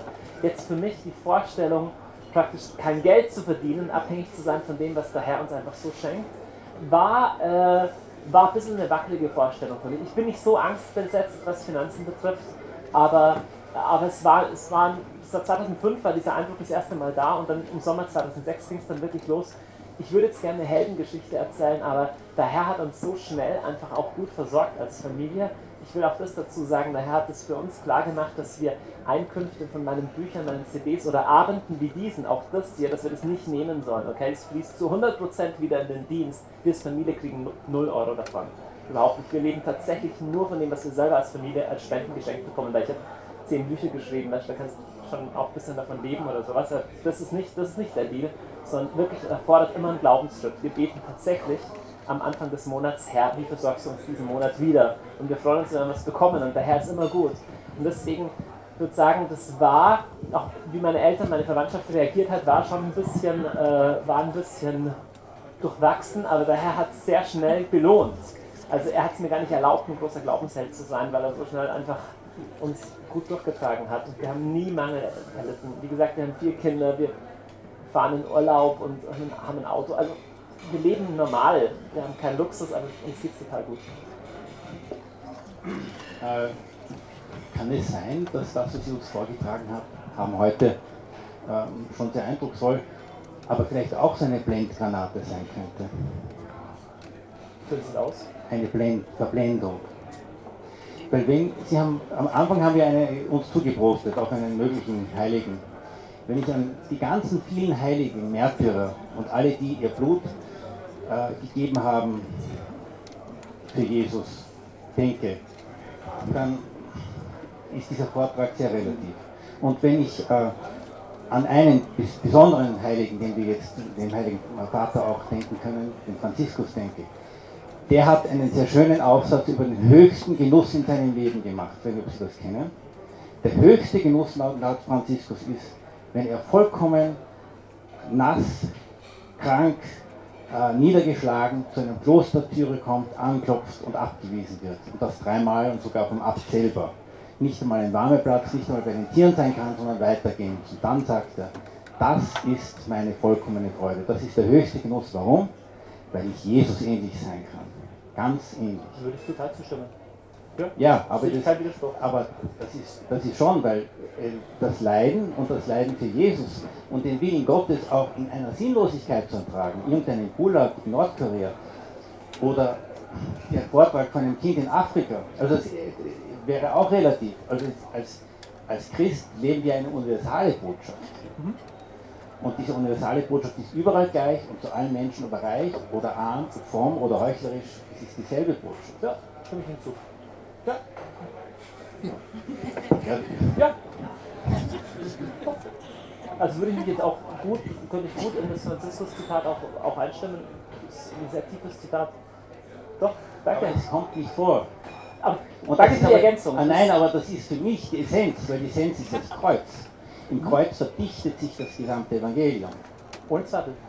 Und da gibt es lauter Leute, die weinen und die betrachten das, viele, die weggelaufen sind. Und da entsteht, und da entsteht die Kirche. Mhm. Und das ist etwas, was, was ich eben, es ist bewundernswert. Das ist eine Frage oder eine Anmerkung jetzt? Nein, da wird das, Fragerunde, ja. Das war jetzt das, ja, aber das war die Anmerkung, dass das Aha. nicht vorkommt. Haben Sie noch eine Frage? Meine Frage war, ob es sein kann, dass mit einer Fokussierung auf den Genuss mhm. vielleicht eine Verblendung auf das Ungetrübte und Wahre ist. Weil Sie haben am Anfang gesagt, Sie interessieren sich für das Schöne, für das Gute ja, und auch das Wahre. Aber es beginnt das Wahre, das Gute und das Schöne. Entschuldigung, jetzt ist jetzt wieder eine Feststellung, aber mich interessiert auch das. Wieso kommt das Wahre an dritter Stelle? Also Ihre Frage ist, kann es ein Blendwerk sein? Einfache Antwort, ja, die, die Größe einer Überbetonung ist auch ihre Grenze. Also das ist wie in einem Satz, wenn ich jedes Wort gleich betone, gewinnt der Satz nicht an Betonung, sondern er wird nur langweiliger. Und deswegen, wenn man in einem Vortrag mal einen Aspekt betont, heißt es ja nicht, dass alle anderen Aspekte nicht wahr sind, sondern man erwählt einen Zugang. Jetzt haben Sie die, Sie haben die Frage gestellt, kann es ein Blendwerk sein? Ja, wenn man ein Leben lang nur über das eine Thema je was hört, dann schon. Ansonsten würde ich sagen, ein Akzent unter vielen Ihrer Ergänzungen sind da ganz wichtig. Ja. Zwei, also ja und zwei. Booten, ja? Genau. Welcher Mensch kann sagen, nicht zwischen zwei Booten bis zum Lebensende zu sein? Wir sind immer, solange wir sind, sind wir Menschen, die, äh, ich glaube nicht, dass sie anders sind. Wir sind immer äh, in der Gefahr, im falschen Boot zu sein. Wir können nicht im richtigen Boot Das sein. ist eine sehr globale Aussage. Die einzige Sicherheit, die wir haben, im richtigen Boot zu sitzen, Ja gut, im Boot der Kirche kann man aber ja auch mit relativ unterschiedlichen Gesinnungen sitzen. Aber ich kann nie richtig, ich habe gebraucht die Beichte, mich wieder immer zu korrigieren. Aber ich kann, nicht, ich kann mich nicht entscheiden zwischen zwei Sesseln. Weil ich immer zwischen zwei Sesseln bin. Ich immer Deine Rede ist ja, ja, nein. Ich weiß nicht genau, auf welchen Punkt Sie raus wollen, würde ich jetzt mal so stehen lassen. Nee, ja. Ja, noch natürlich. Aber im Boot der Kirche zu sitzen ist wichtig. Das finde ich jeden Fall. Ich habe noch eine Frage, Johannes, zu ähm, eine Vertiefung aus deinem Vortrag. Du hast uns eingeladen, ähm, Geschmack zu finden an Gott und auch unseren ähm, Wortschatz ähm, zu erweitern. Und so wie man ähm, beim Wein ein Weinkenner werden kann, indem man ähm, Wein kennenlernt und sich mit Leuten auseinandersetzt, die Wein kennen und an denen lernt, den Wein immer besser kennenzulernen. Was würdest du uns heute an die Hand geben, um einen größeren Wortschatz zu bekommen in der Auseinandersetzung mit Gott? Ähm, Wie kann ich ein besserer Gottkenner werden? Ähm, gibt es Möglichkeiten, irgendwie, wie ich mehr Geschmack an Gott finden kann? Was würdest du uns heute auf den Weg geben? Also im Wesentlichen ist es wirklich der Punkt 4, Wortschatz zu entwickeln. Einfach auf Deutsch gesagt, Gott kennenlernen, wie er ist. Ich gebe zwei, äh, ich überlege gerade, zwei, drei, zwei Tipps. Erster Tipp, nimm einen oder mehrere Psalmen, beispielsweise Psalm 145. Nimm ein Notizbuch und schreibe Eigenschaften Gottes heraus. Fange an, diese, also Psalm 145 heißt, also es ist ein Aufruf, Gott zu preisen. Mir wird gesagt, Sie sollen vom herrlichen Glanz deines Königtums reden, ein Geschlecht soll dem anderen die Größe Gottes erzählen. Dann kann ich rausschreiben, okay, Gott ist groß, sein Königtum ist herrlich. Und so kann ich verschiedene Eigenschaften Gottes rausschreiben und forme sie, bringe sie mit in meine Gebetssprache. Ich mache ein Beispiel aus meiner Ehe. Wenn ich mir nur denke, dass meine Frau heute schön aus, aufgeräumt hat und dass sie sich schön gemacht hat, dass sie gut aussieht, dass der neue Haarschnitt ihr gut steht, dass sie, äh, dass, dass sie gut gekocht hat und einfach, dass ich froh bin, dass ich sie habe, fühlt sie sich nicht geliebt. Also ich denke mir das vielleicht alles, aber erst indem ich es zum Wortschatz mache, stiftet es Beziehung. Das bedeutet, ich sage, Schatz, einfach so schön, danke, du machst jeden Morgen wie sauber, aber auch heute Morgen hast du sauber gemacht, danke, dass du das tust. Hey, die neue Frisur steht dir sehr gut. Indem ich Wortschatz entwickle, wächst Liebe, wächst Beziehung, weil Beziehung und Sprache für uns Menschen nicht ganz trennbar ist. Und so würde ich auch empfehlen, nimm einen Psalm wie 145, wie Psalm 27, wie Psalm 23, der sehr bekannt ist, wie Psalm 150 und fang an, die Eigenschaften Gottes aufzuschreiben und sie auszusprechen. Das wäre mein erster Tipp. Mein zweiter Tipp wäre das gleiche mit der Person Jesu Christi zu tun, beispielsweise ähm, mit einem Kapitel des Johannesevangeliums. Also nicht da stehen zu bleiben bei so einem Rationalen, das ist wie der Weinkenner, der den Wein nie trinkt, sondern nur darüber spricht, sagt, das ist sehr, sehr gelb und so sehr interessant, dann auch in ein Verkosten und ein Schmecken zu kommen, das bedeutet, ich schreibe mir raus, so ist Jesus. Das sind die Eigenschaften Jesu und ich spreche die zurück zu ihm. Weil der Punkt ist, wir wissen fast alles im Kopf, aber fast nichts hier. Ja, wir wissen, Gott ist mein Hirte, mir fehlt nichts. Ja, aber wie, wie gehe ich dann damit um, wenn es mir finanziell mal schlecht geht? Wie tief ist dann nicht nur mein Glaube dem Kopf nach, sondern mein, mein tiefes Wissen, dass der Herr mich versorgt, dass ich genug habe, dass ich Genüge habe. Und auf diese tiefere Ebene rutscht auch unser Glaube und rutscht auch unser Wortschatz, indem ich ihn ins Gespräch mit Gott reinbringe. Das wären meine zwei Ratschläge. Das hat beides wirklich mit Hirn zu tun, so richtig mit Aufschreiben und es wirklich machen. Ja, man wird, man wird zu einem Liebhaber Gottes nicht, indem man halt nur drüber hört. Hat schon was damit zu tun, wie ich mein Herz kultiviere über die Wochen und Monate hinweg. Was halten Sie von den Sakramente? Also nachdem Jesus die Sakramente eingesetzt hat, äh, wäre ich ein sehr schlechter Jünger Jesu, wenn ich nicht alles und höchstes von ihnen halten würde. Bitte? Von Jesus eingesetzt als wesentliche Grund, äh, äh, Grundsäulen, wie wir ihm begegnen, wie er uns nahe kommt. Ja, absolut essentiell, wichtig, höchst bedeutsam. Das halte ich von den Sakramenten. Ich würde sie auch, ich würde sie genauso einreihen hier. Sie sind ein Genusstraining. So könnte man die ganzen einzelnen Sakramente durchgehen, wie sie unsere Sinne, wie sie auch unsere menschlichen Vollzüge trainieren hin für das Göttliche. Ja, angefangen tatsächlich ja, von, von der Taufe, die nichts anderes ist als ist der zeichenhaft sakramentale Vollzug dieses Sterbens des Alten und hineingeboren werden ins Neue bis hinein in die Beichte wie ein Trümmen, ein Neujustieren unserer geistlichen Sinne und so weiter. In der Eucharistie wird es zu einem körperlichen Verschmecken. Man könnte eine ganze Theologie des Genusses auch für die Sakramente durchdenken und für fünf andere theologische Themen auch. Ja. Anbetung vom Allerheiligsten? Anbetung vom Allerheiligsten ist eine, eine total hilfreiche Form, speziell vom Visuellen her, sich visuell vom Herrn faszinieren und anschauen zu lassen. Würde ich, ist, würde nicht sagen, es ist die einzige Gebetsform. Ich würde werben, ähm, wenn jemand sehr eucharistische Anbetung pflegt, würde ich, würde ich werben, auch andere Gebetsformen, auch solche, wo das Wort Gottes, wo das gesprochene Wort auch eine Rolle spielt. Es kann entweder oder, aber auf jeden Fall, auf jeden Fall eine sehr wertvolle Gebetsform. Was mich interessieren würde, ähm, das Maß. Das was? Das Maß. Also wie viel, wie, also wenn man es auf den Geschmack. Also man hat das, man hat das geschmeckt und kann man das übertreiben. Insofern gibt es ein Maß, weil ich, also man kann, es gibt ja das Kann man sein geistiges Leben übertreiben? Genau. Um ehrlich zu sein, ich habe noch nie jemanden gesehen, der sein geistiges Leben übertrieben hat und dem es zum Schaden gereicht hat, Außer Leute, die eh andere Probleme hatten. Was meine ich damit? Es gibt Leute, die eh komisch sind, die sozial auffällig sind und für diesmal toll wäre, sich auch mal zu waschen. Ja? Wenn so jemand einfach nur mehr betet, löst es nicht seine Probleme. Ja? Da ist aber nicht das Problem, dass er sein geistiges Leben über, übertreibt, sondern dass er sozial unreif ist und sich nicht wäscht.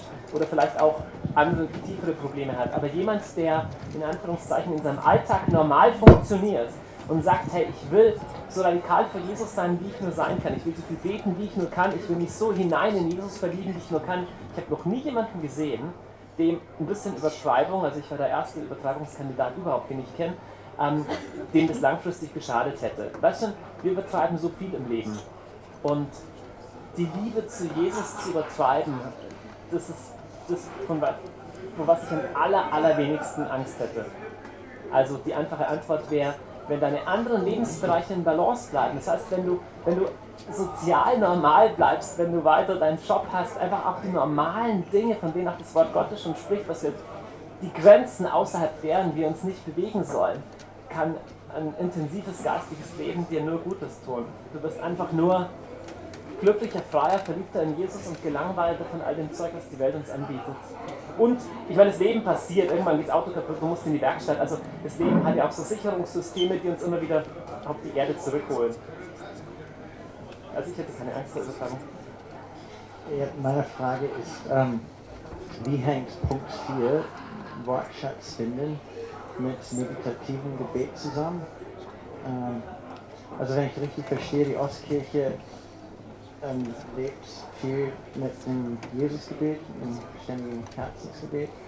Und, und ja, meine Frage ist einmal, wie das mit Punkt 4 zusammenhängt oder ob das jetzt nur eine Angehensweise ist, sozusagen. Ähm, das hängt zutiefst zusammen und zwar wird die Summe, nee, lass mich so sagen, die Vielzahl der Worte wird schal, wo das Schweigen fehlt. Die Vielzahl der Worte über Wein wird schal, wenn der Wein nicht effektiv verkostet und getrunken wird. Ja, das ist das korrigierende Prinzip gegen dieses Prinzip.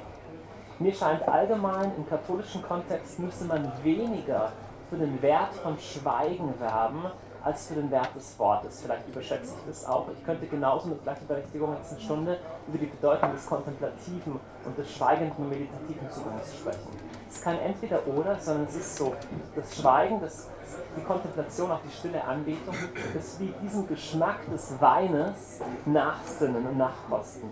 Jetzt der Horizont dessen, was zu erschmecken ich fähig bin, wird allerdings erweitert tatsächlich durch den Wortschatz.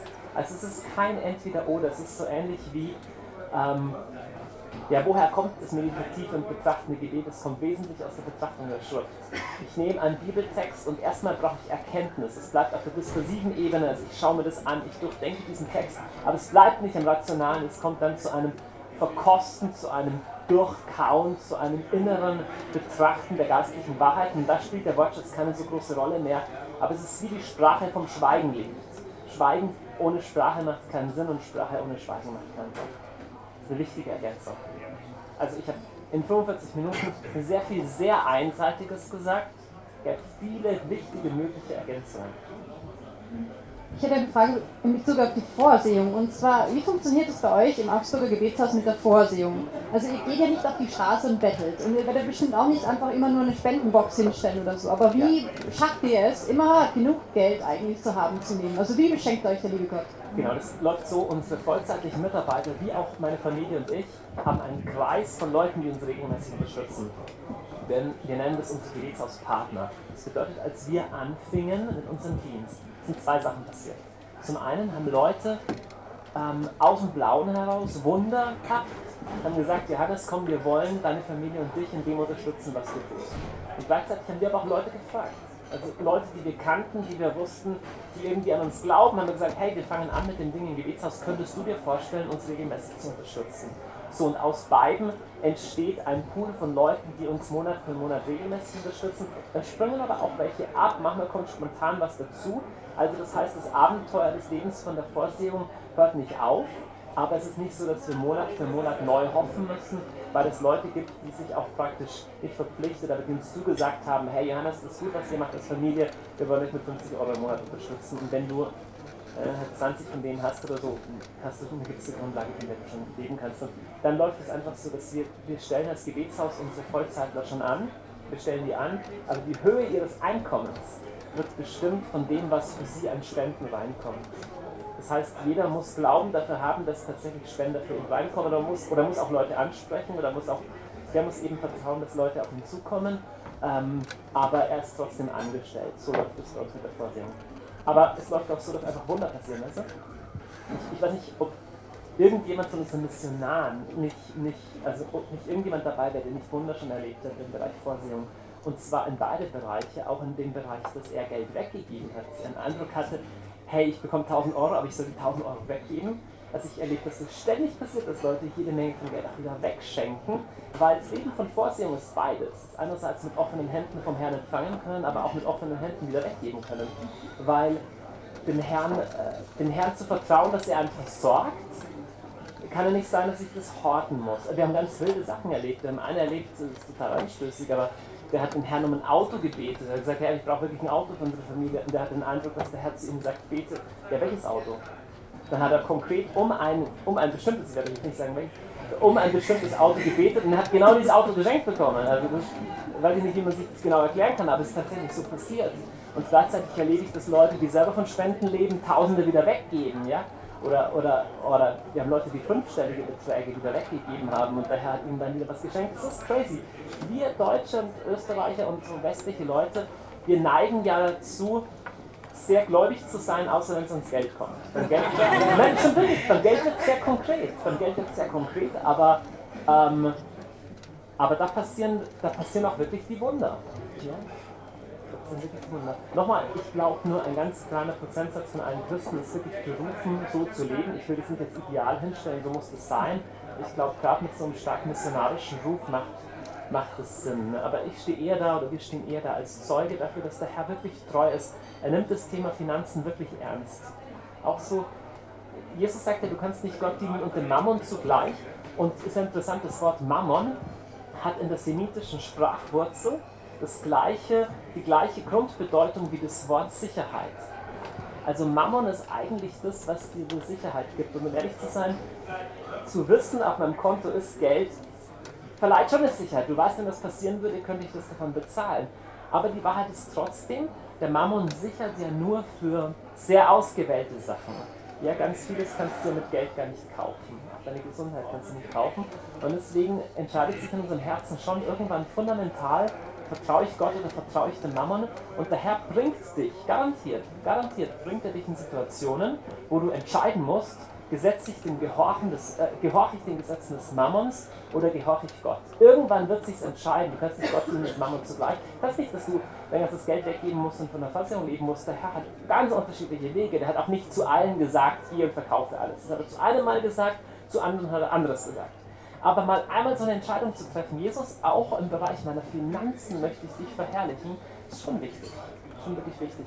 Ich muss es immer wieder, weißt wir leben von Spenden, und ich muss immer wieder trotzdem sagen, Herr, ist das noch okay so? Oder soll ich, soll ich dieses Geld weggeben? Und dann denke ich schon, oh nee, jetzt geht es uns gerade einigermaßen gut finanziell, ich will es nicht weggeben. Und so. Äh, aber ich will mit dem Herrn darüber in Dialog bleiben, weil im letzten ist nicht mein Arbeitgeber und sind auch nicht meine Spender oder sonst niemand mein Versorger. Am letzten ist der Herr mein Versorger.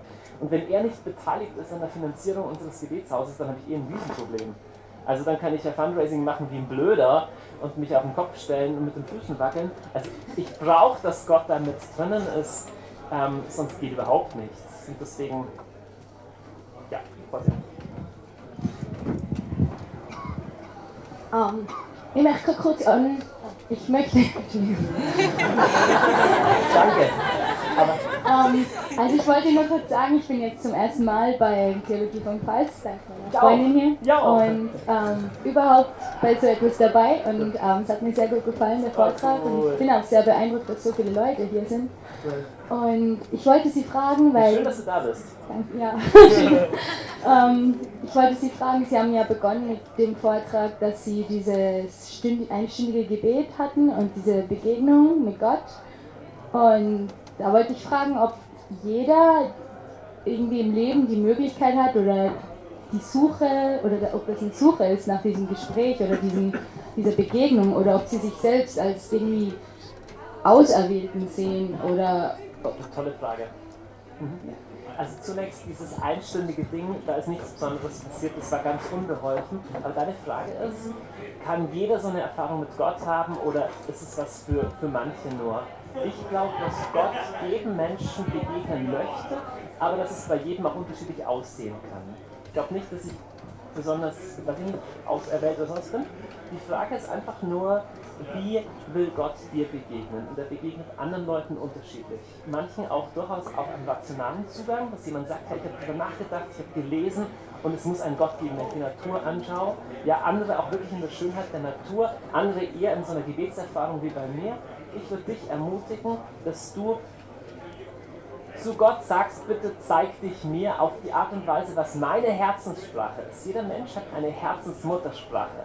Gott weiß, wie du tickst in deinem Herzen. Er kennt deine Vorlieben. Er weiß, ob du, ob du die Schoko- oder die Vanillesoße haben möchtest, auf das und auf welche Musik du stehst und wie dein Kissen bei dir zu Hause aussieht. Er hat einen Weg, wie er mit deinem Herzen kommunizieren kann, was dein eigener Weg ist. Es muss nicht aussehen wie bei mir, kann auch Zeit dauern, aber du kannst zu Gott sagen, Herr, wenn es an mir liegt, ich will dich gerne kennenlernen. Ich habe das sogar ganz wild gemacht. Ich habe in meinem Tagebuch einen Vertrag reingeschrieben.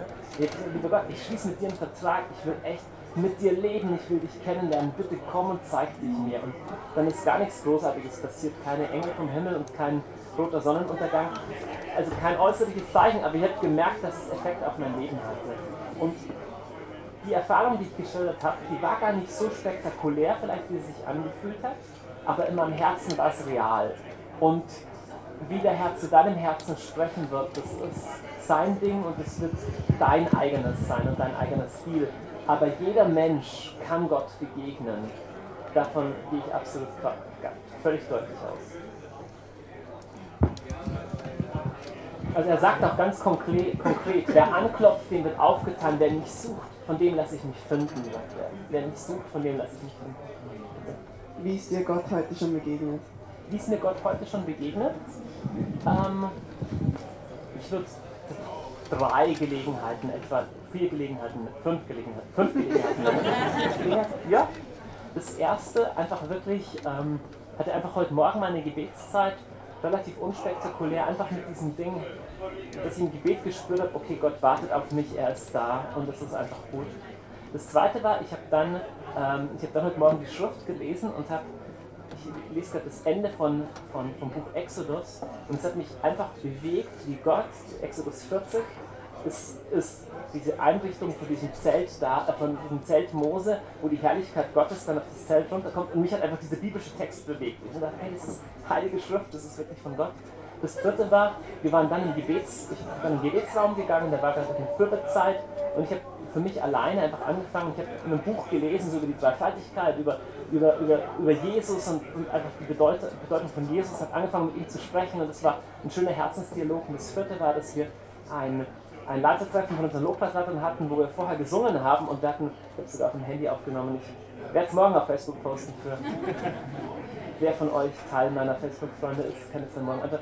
Es hat mich einfach bewegt, diesen Lobpreis zu sehen und diese Anbetung. Und das fünfte, als wir nach Salzburg reingefahren sind, habe ich mich ein bisschen vorbereitet und hatte meine Kopfhörer auf und da war gerade Sonnenuntergang und, und es war einfach nur, ich habe die Schönheit der Natur angeschaut und war einfach glücklich und wusste, Herr, du bist da. Es waren fünf kleine Gelegenheiten. Ich hatte heute erst ganz wenig Zeit mit meiner Familie, meinen Kindern, sonst kämen die auch noch irgendwo vor.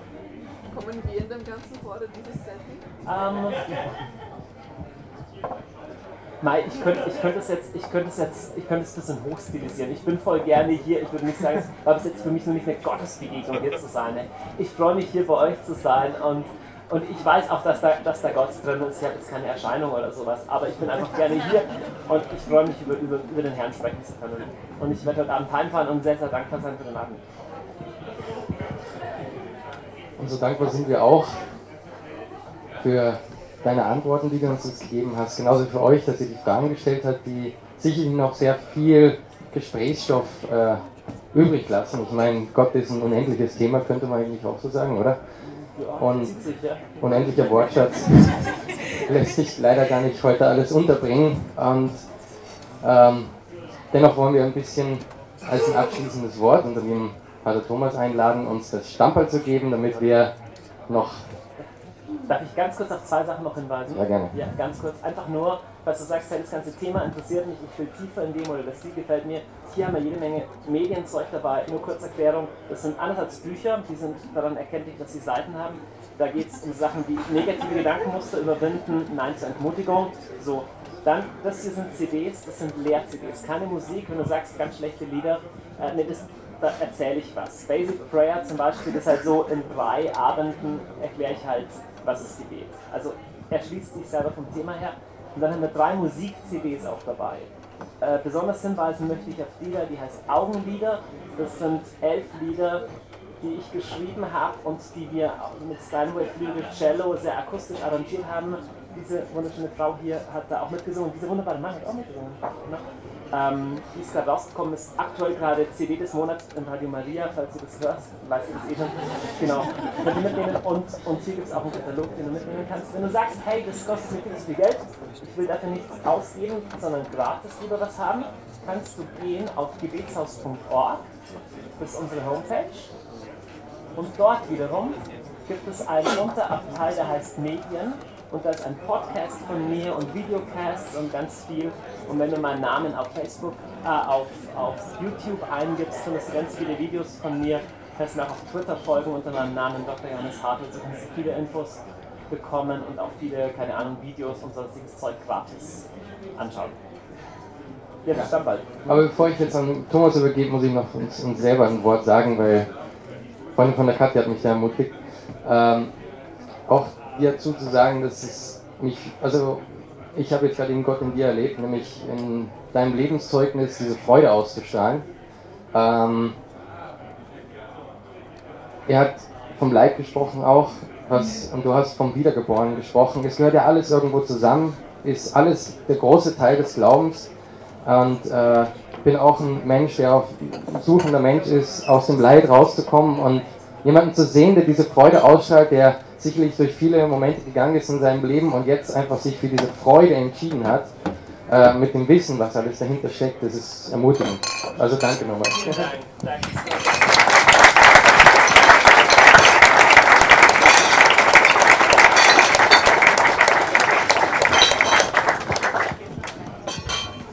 Ja, seit äh, drei Jahren, dass ich in Österreich bin und immer diese Stammball geben darf, warte ich ja immer noch auf das Stammball eigentlich, das ich dann bekomme, aber es hat noch wieder nichts gegeben bis jetzt.